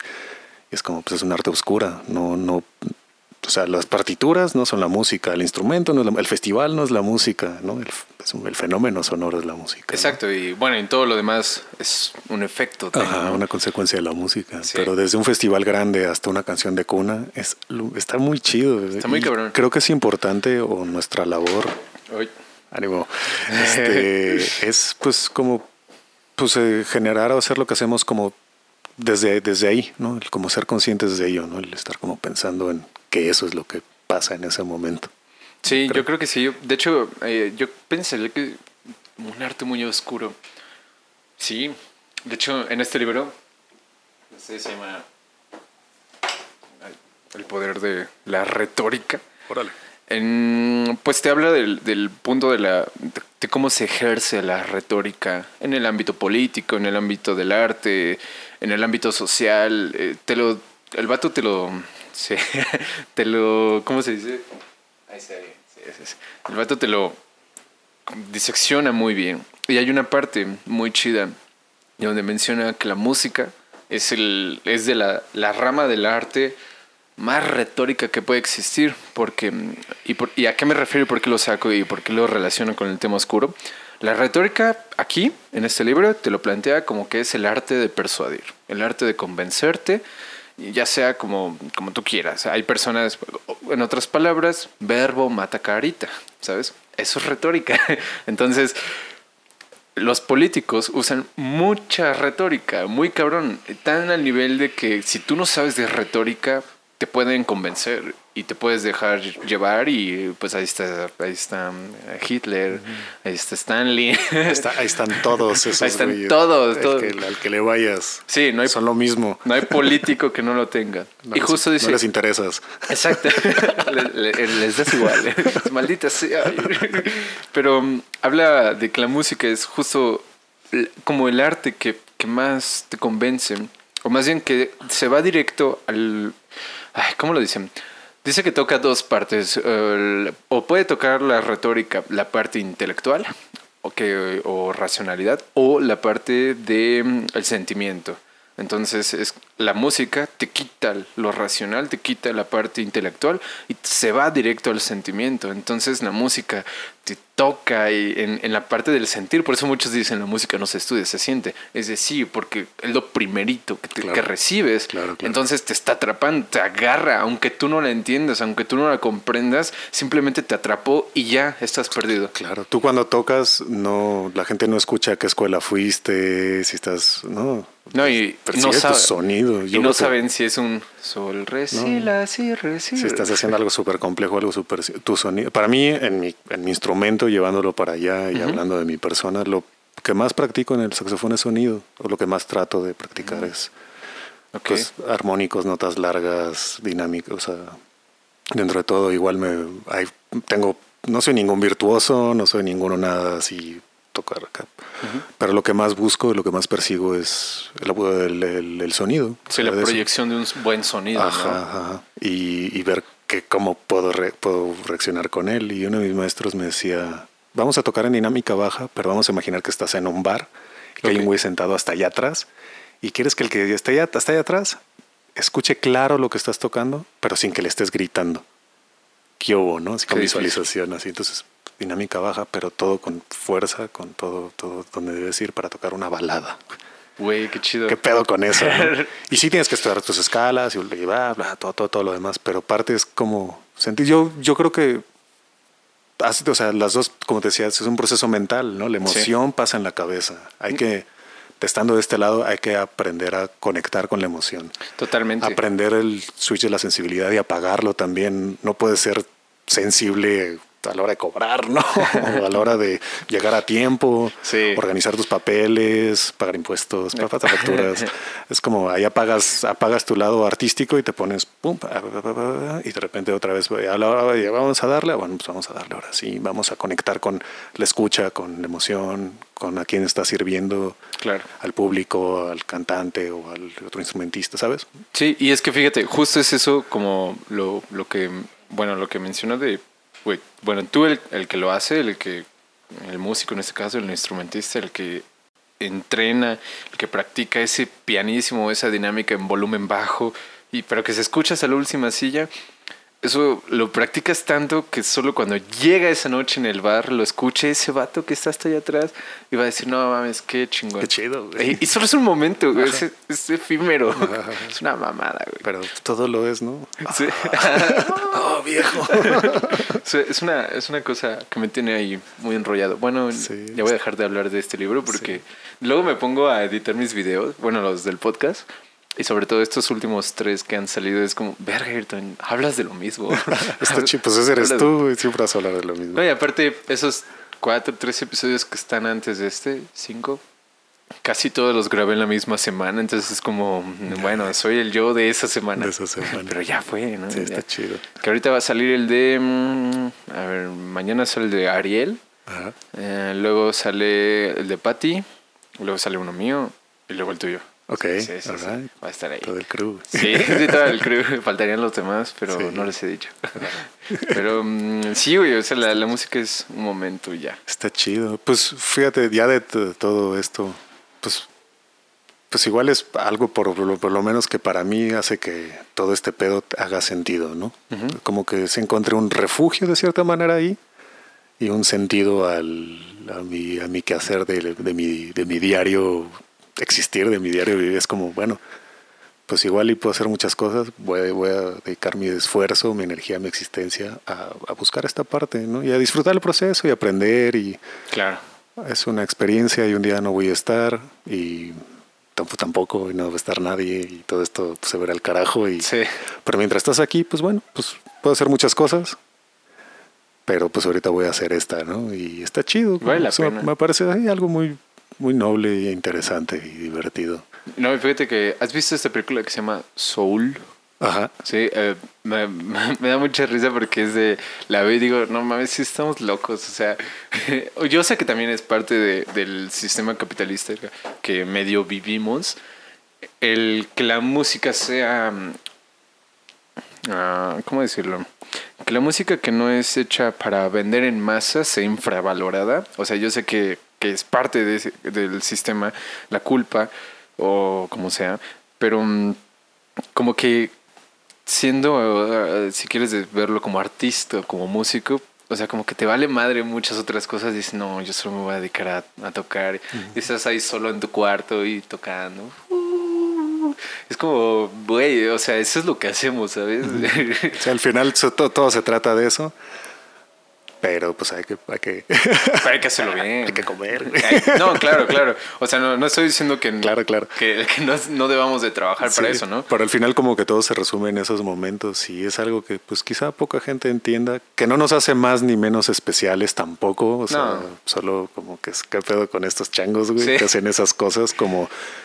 Empieza a ver banda de otras carreras, ¿qué pedo con ese güey que es un mecánico de cuerpos, un médico, no? O sea, ¿por qué ese güey está abriendo gente y cambiando? O sea, güey, ¿qué pedo? O sea, no Porque lo mames, está tocando, ¿no? Sí, este, o los pilotos de aviones, ¿no? A mí me tripea esa carrera, ¿no? ¿Por qué? O sea, ¿en qué aspecto? Pues porque eres un güey que está ¿En el aire? en el, así manejando un autobús así que vuela, güey. Estás en un. pues, Güey, ¿qué pedo con.? O sea, de todo lo que. pues, no mames, qué pedo, güey. O sea, si yo le soplo esta madre, suena bonito y te pero ese güey está, trae a ciento y tantas, pues, no sé, muchas personas cuando por un avión. Está en las nubes. Está en las nubes y está llegando y está en chinga y está desafiado. O sea, es una leyenda ahí, como decía Luis y Kay, es una leyenda griega, ¿no? o sea, antes la gente se moría, güey, así, atravesando estas distancias no llegaban, ¿no? Sí, no. Es como... Verga, ¿cómo, ¿Cómo, ¿Cómo, cambia el panorama, no? Sí, es como, güey, comparación. ¿qué, pedo con esto, no? Así que fue con esa banda y los veo así, pues, tranquilos, ¿no? Sí, sí órale, está bien perro. y seguro esos güeyes te ven a ti y te escuchan tocar, es como, ah, no mames, ¿qué pedo con ese güey, no? Sí, sí, sí. De hecho, fíjate que, eh, y por ejemplo, ahorita lo que mencionaste de que no nos hacen nada especiales, yo estoy totalmente de acuerdo, güey, porque, por ejemplo, si lo comparábamos con un albañil, pues, pues, el albañil tiene que armar la casa bien, güey, porque si no se cae, se mata, ¿no? ¿Por qué el artista, eh, llamándolo entre comillas pretencioso, el artista pretencioso, ¿Por qué chingados tienes un bloqueo no, ¿cómo es bloqueo creativo, ¿no? Creativo, sí, justo. ¿Por qué, güey? O sea, el albañil no puede hacer eso. No, güey. si no lo si lo hace, güey, no te termina la casa. O el médico o el, banquero. imagínate un médico que está ahí a, medio o el abogado, ¿no? Así es como No. el del Chapo, ¿no? Sí, güey, se me fue al tambo, güey. Perdón, es que estoy en un bloqueo. Sí. o sea, no se puede. Bueno, no, güey. Yo digo, yo pienso que es una excusa que como que los artistas se han inventado como para estar en descanso, ¿no? Y decir, ay, yo estoy contemplando, estoy trabajando en mi, en mi trabajo, perdón, estoy trabajando en mi idea para poderla desarrollar. Sí, güey, pero ponte a plasmarla. Sí, güey, sí, sí, o, ponte a plasmar otra idea. sí, y es algo que menciona este, por ejemplo, ¿cómo se llama este productor? De, um, es que no es Max Mar Rick Rubin, El vato... Ah, tiene, cosas muy chidas. Tiene cosas muy buenas, que la ha producido a Metallica, no sé qué más. Un chingo de banda, güey. Todo, estoy seguro que personas que, que, están escuchando esto han escuchado rolas de, producidas por ese güey. Pero mm, el vato justo dice, güey, la creatividad se encuentra trabajando.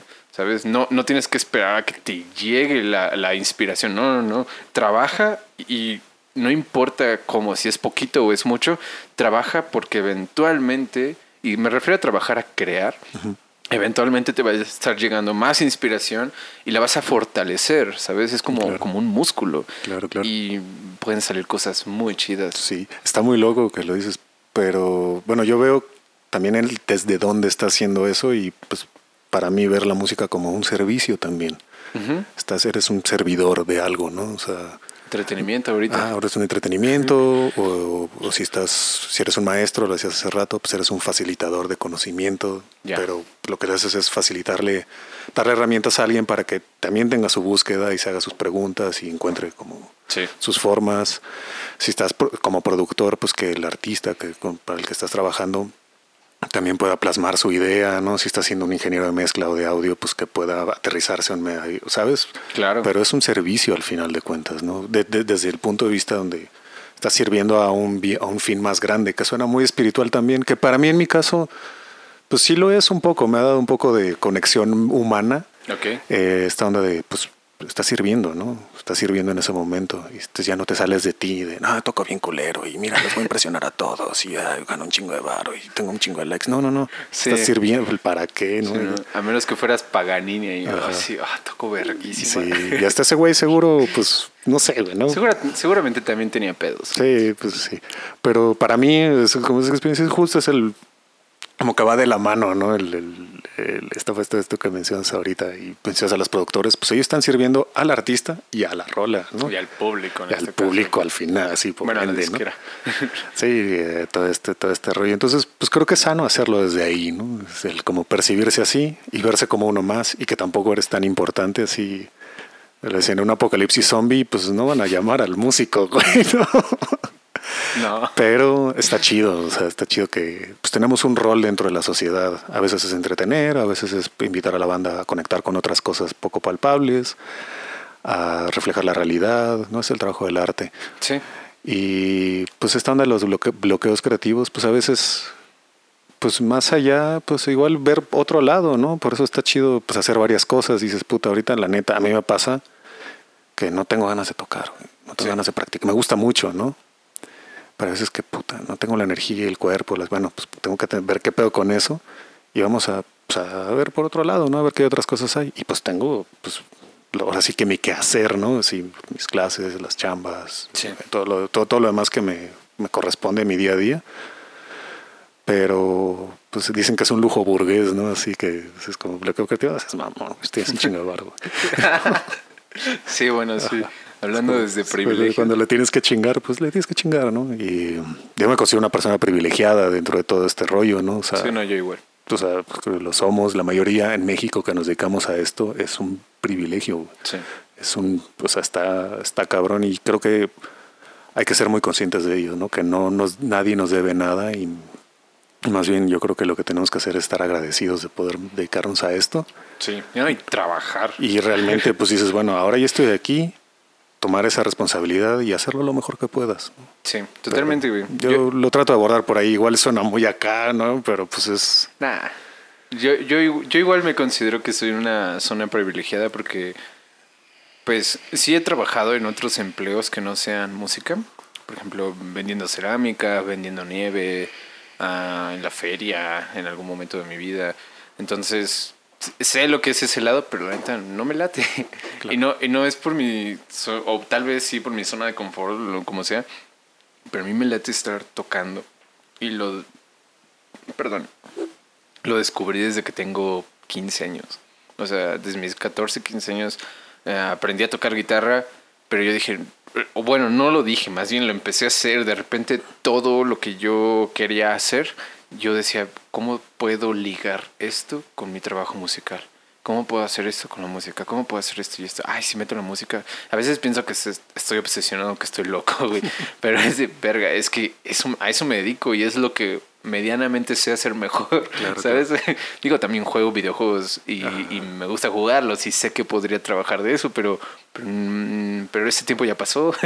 tal, tal vez en un futuro, ahorita no, no es mi idea, pero me gusta hacer música, me gusta tocar con mis amigos, me toca, me gusta tocar con la gente, ¿sabes?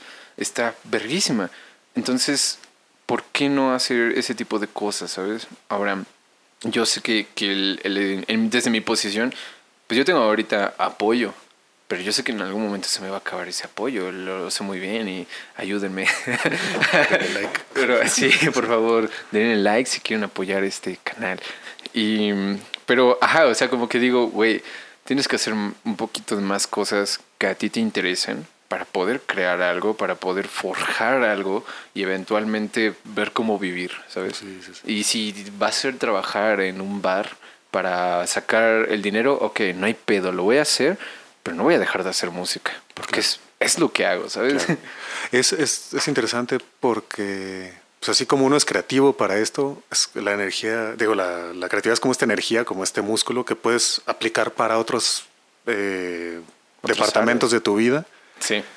Y pues te da, o sea, ponte creativo, pues con, o sea, así como, pues con, con los demás, ¿no? A ver, Sí. pues cómo le hago, me armo un taller, este, ah, ok, me hago unos jingos, me hago, me, me armo algo así para ver cómo sobrevivir de esto. Al final, as- o sea, ves las historias y así lo han hecho, esta, esta parte ya dentro del emprendimiento, del, del aprender a crecer, de pues está gacho, pues no convertirte en un producto, tampoco estoy tan de acuerdo con esa idea. No, ni yo. Pero pues sí, ver pues allá afuera en el mundo, pues ver cómo puedes aportar de algo, ¿no? O sea, que no se vuelva como tu principal motor Sí, el claro. dinero, No, pero nunca. pues es parte de, es parte de, o sea, verlo como parte de un todo y el, el, el cómo y el para qué se usa. Y puedes aportar muchas cosas. Eh, tuve ahora, justo en la pandemia, pues yo me quedé en cero, estaba en casa de mi mamá. Ok. Este, puta, ¿qué voy a hacer? Y, y bueno, pues entre las varias cosas que salieron eh, hace un par de, hace dos diciembre, nueve diciembre, pues dije, pues voy a hacer un taller de música para no músicos. Mm. En Zoom, así un Zoom y les con una lanita por sesión, cinco sesiones, preparé un material, así desde, como hablar de estos temas que estamos hablando, pero como or- ordenado en cinco sesiones y al final un par de ejercicios. Un par de personas tan interesadas en aprender, otro era un pintor que tocaba un poco, Wow. y luego lo volví a hacer con una, co- co- con una amiga que vive en Finlandia y solo le di el taller a ella a lo lejos y ella es súper clavada en la música y si melómana, cabrón. Ok. Y dije, bueno, pues, o sea, no por el dinero, pues cayó una lanita que me vino a todo dar. Sí, sí. Después, porque el segundo día ya lo hice yo, pues pago mi renta, hago mis cosas, este, Sí. tengo todo este rollo, este...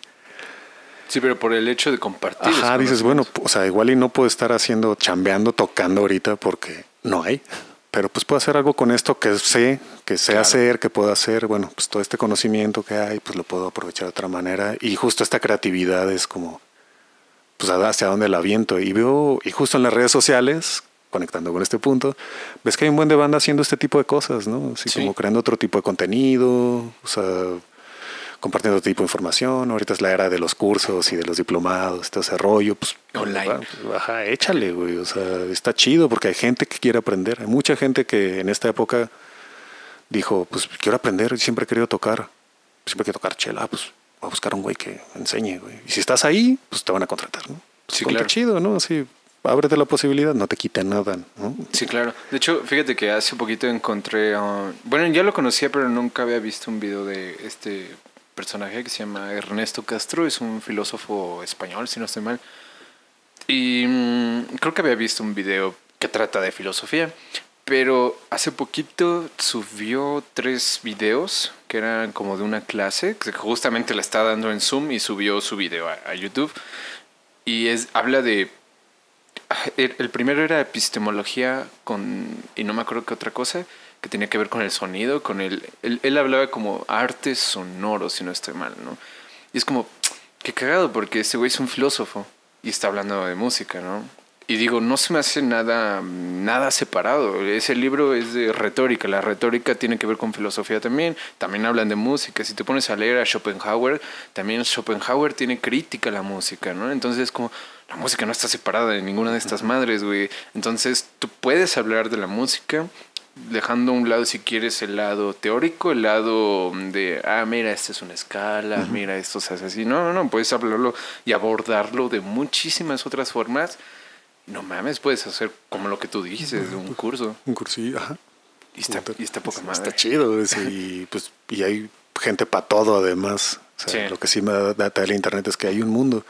Sí, No hay, te puedes hay- estar peleando así por ser el único. Y es como, no, hay un mundo y hay un mundo de gente. O sea, De hecho, por ejemplo, que ahorita el sábado que te men- estaba mencionando que ahorita estoy aprendiendo un poquito de live looping y todo eso, como que digo, eh, bueno, más bien, no, no lo digo, lo veo en YouTube, ¿no? Por eso, es buscar live looping. Ah, Ableton, acá. Pues te salen un chingo de videos de gente que hace lo que tú quieres hacer. Dice, "Mm, maldita sea. sí, sí, sí. sí, tengo, pues, tengo que ver cómo innovar, ¿sabes?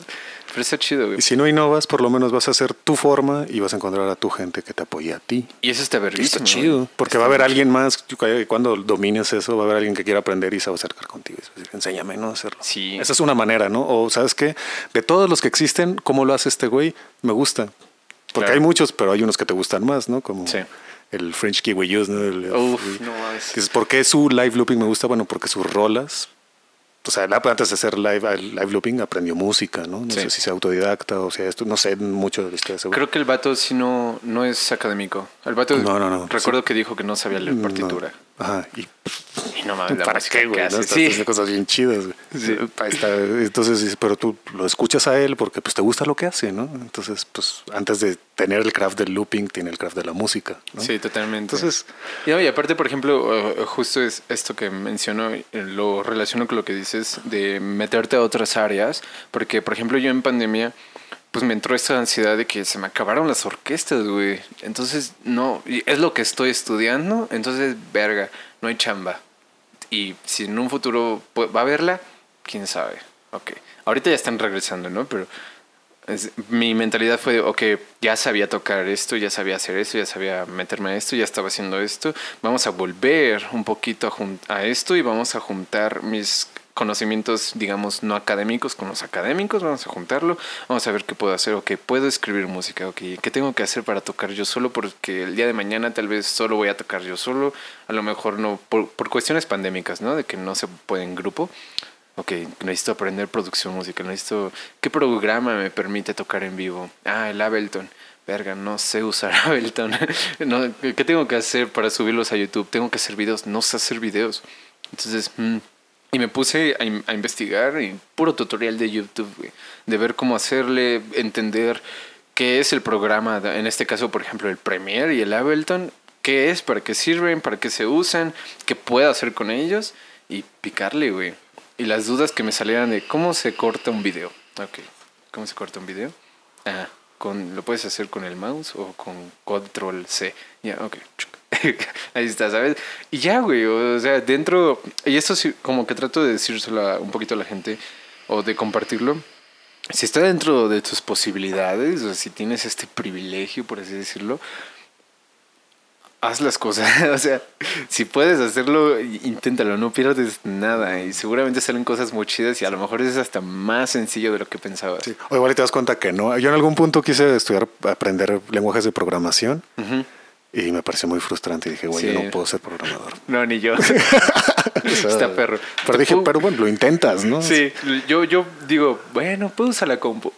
Sí, es como, ah, no, creo que no es lo mío. Sí. Y lo que dices, y de la chamba, pues al final, pues si hay que sacar, pues lo que sea, ¿no? O sea, pues eh, no te aferras a esto y estás buscando sobre de esto. Y pues digo, son temporadas. Yo he repartido comida. Hace un tiempo, hace un par de años fui Postmates, unas semanas así de, Órale. de que, güey, no hay chamba, no hay jales, enero, no había pandemia todavía. Sí, sí. ahí fue así de, puta, ¿qué hago? Abrí Facebook y me salió un anuncio. Trabaja para Postmates, gana tanto barro al día. Es como, venga, ¿qué voy a hacer? Le voy a dar un rato, ahora la comida, voy a darle a la bici un rato. Ya me llevo una lanita. Estuve haciendo, güey, estuve... O sea, no pasa nada. Y si el día de mañana pues, toca hacer otra cosa, pues toca hacer otra cosa. Claro. Ni pedo. O sea, no te define ni si estás en la mejor orquesta del mundo, o tocando en un estadio, o repartiendo comida, o lo, lo que sea que estés haciendo no te define, pues no, no, no, es- no eres tú realmente. No, tú- Es- yo pienso que tú eres todo lo que haces, más bien. O, o no pensarías así? Ajá, pero lo que haces como en todo Claro. el, todo, el, todo el tiempo, ¿no? O sea, no eres tu trabajo, pues. No eres Mm. tu instrumento tampoco, no eres tu carrera. Claro, sí, sí. No, eso no. Sí, yo, yo pienso que todo lo que tú haces, todo lo que tú te gusta, eso eres tú. Ajá. Y si eventualmente cambias de gustos, Pues está chido. también eres tú. Sí, sigue siendo tú, pero pues haciendo otra cosa. Yo tengo esta idea de como en unos 10 años, poquito más, Ajá. De irme a vivir al campo y volverme aquí apicultor. Ah, es un sueño que tengo. ¿Apiculto? Ajá. ¿Qué es eso? Abejas. Ah, no. tener abejas y producir miel. Es un sueño guajiro. No sé nada de ese pedo. Me gusta la miel, y me gustan las abejas. Me gusta B-Movie. Este, Está en verga mi movie. este, pero, o sea, tengo esa idea, que es lo que me mantiene como lo que me da norte. Igual y no lo hago, ¿no? Pero el día de hoy y desde hace unos años estoy de mamón con que quiero hacer eso. A la, Wow. mitad, a la mitad de mis, tengo 34, a mis 45 para adelante. No, mames, ya veremos al Carlos ahí con... Ajá. En una de esas, igual y no, ¿no? Igual y, igual y no llego, igual y pasa otra cosa, no sé. Matas a todas las abejas. Sí, No sí, ajá. Igual y se extinguen y son robots. Y Sí, así, con, microchips. ¿no? Ajá, con- sí, bien Black Mirror. Este, no sé, pero es como lo que me da, pues igual. Y seguir haciendo música, sí, pues, seguir tocando, sí, componer, arreglar, tener proyectos. Pero eso es como una idea, ¿no? Sí. ¿Qué voy a hacer? Sea, hay gente que me va a conocer por apicultor, hay gente que me va a conocer como saxofonista, pues, no sé. No, y luego pues, fíjate qué pasa. Por ejemplo, el sábado, Pati me dijo, mira, ¿quién te viera tocando guitarra? Le digo, güey, pues, tú ahí eres guitarrista. eh, ahí traía unos, unas skills escondidas, ¿no? Digo, bueno, ella no me conoció tocando guitarra, me tocó, me conoció tocando cello. Pero, o sea, de repente uno tiene otros gustos, otras habilidades y que no las muestra, obviamente, y de repente salen y dicen, "Mm, vaya, vaya. Sí, sí, sí. Como hace casi un año, y no me acuerdo, creo que fue en las Olimpiadas este morro que estaba tejiendo, ¿no? Y, fue una sensación, güey. Sí, ¿Por qué está tejiendo, güey? Pues porque teje, ¿no? Sí, Sí. es para el estrés. Sí, ¿quién Sí, teje? sí, sí. Pues eso, güey, yo creo que... Y está chido como artista, así, de, pues, pues, güey, explora otras cosas, ¿no? Sí. Cuida plantas, ve el cielo, cocina. Todo. Hace ejercicio, lo que sea. Sí, no hagan ejercicio, no es cierto, sí. Está, está bueno, pues no te define, te define hacia otras personas en ese momento, pues te pones como el, el chelista, ¿no? Sí, pero pues... Sí, güey, nada. eres como más que eso, ¿no? Igual habrá banda que te topa por el podcast, no, pues eres un, no, pues no sé. No, yo no, yo solo soy un vato que hace Sí, cosas. Sí, sí, Ya. sí. Está chido, como que te da más. Sí, te aterriza sí. mucho más, güey. Güey, por ahí pues... va el trip. ¿Mandé? Por ahí va el trip, por ahí va Está la chido cosa. el trip, la neta. pues no sé, güey, ya llevamos... Un ratote. do- Dos horas casi media. está muy chido. ¿Quieres que lo dejemos aquí? Sí, está chido, ¿Sí? está chido. ¿Qué ¿Quieres decir algo más? Eh, um, O sea, a, a Pati le decía que este programa debió haberse llamado Lo que callamos los músicos. que callamos los músicos. Eh, Y no hablando de pues, música. eh, sí, pues no sé. sí, nada más. Todo bien. Gracias, más bien gracias por la invitación. eso ah, no, no, no. No, gracias Está a ti, güey, chido. por venir, Es- o sea, son cosas que pues hablo con ciertas personas, pero no hablo tanto, así es como. Claro. pues, igual la banda me topa, ah, pues como ese güey que toca, ¿no? Simón, no, pero ahora que vean este, que diga, que digan, verga, no, no topaba eso de ti, eso tal vez va a estar chido. Está chido, pues a ver qué pasa. Pues bueno, Carlos, la neta, muchas gracias por venir, güey. gracias a ti. Y mm, gracias a todos y todas y todes quienes estén escuchando este podcast. Y mm, sí, pues nada, denle, denle like si están en YouTube, denle o dislike también, no pasa nada. Si quieren dejar un comentario, no. Es que inventar la madre, güey. Sí, un suscribirse, a campanita. Y si están en Spotify, me cae gordo un poquito Spotify, ¿no es cierto? Sí, sí, la neta sí. Pero, mm, pues nada, ahí también compártanlo, ahí va a estar. Y nos vemos en los siguientes episodios. Carlos.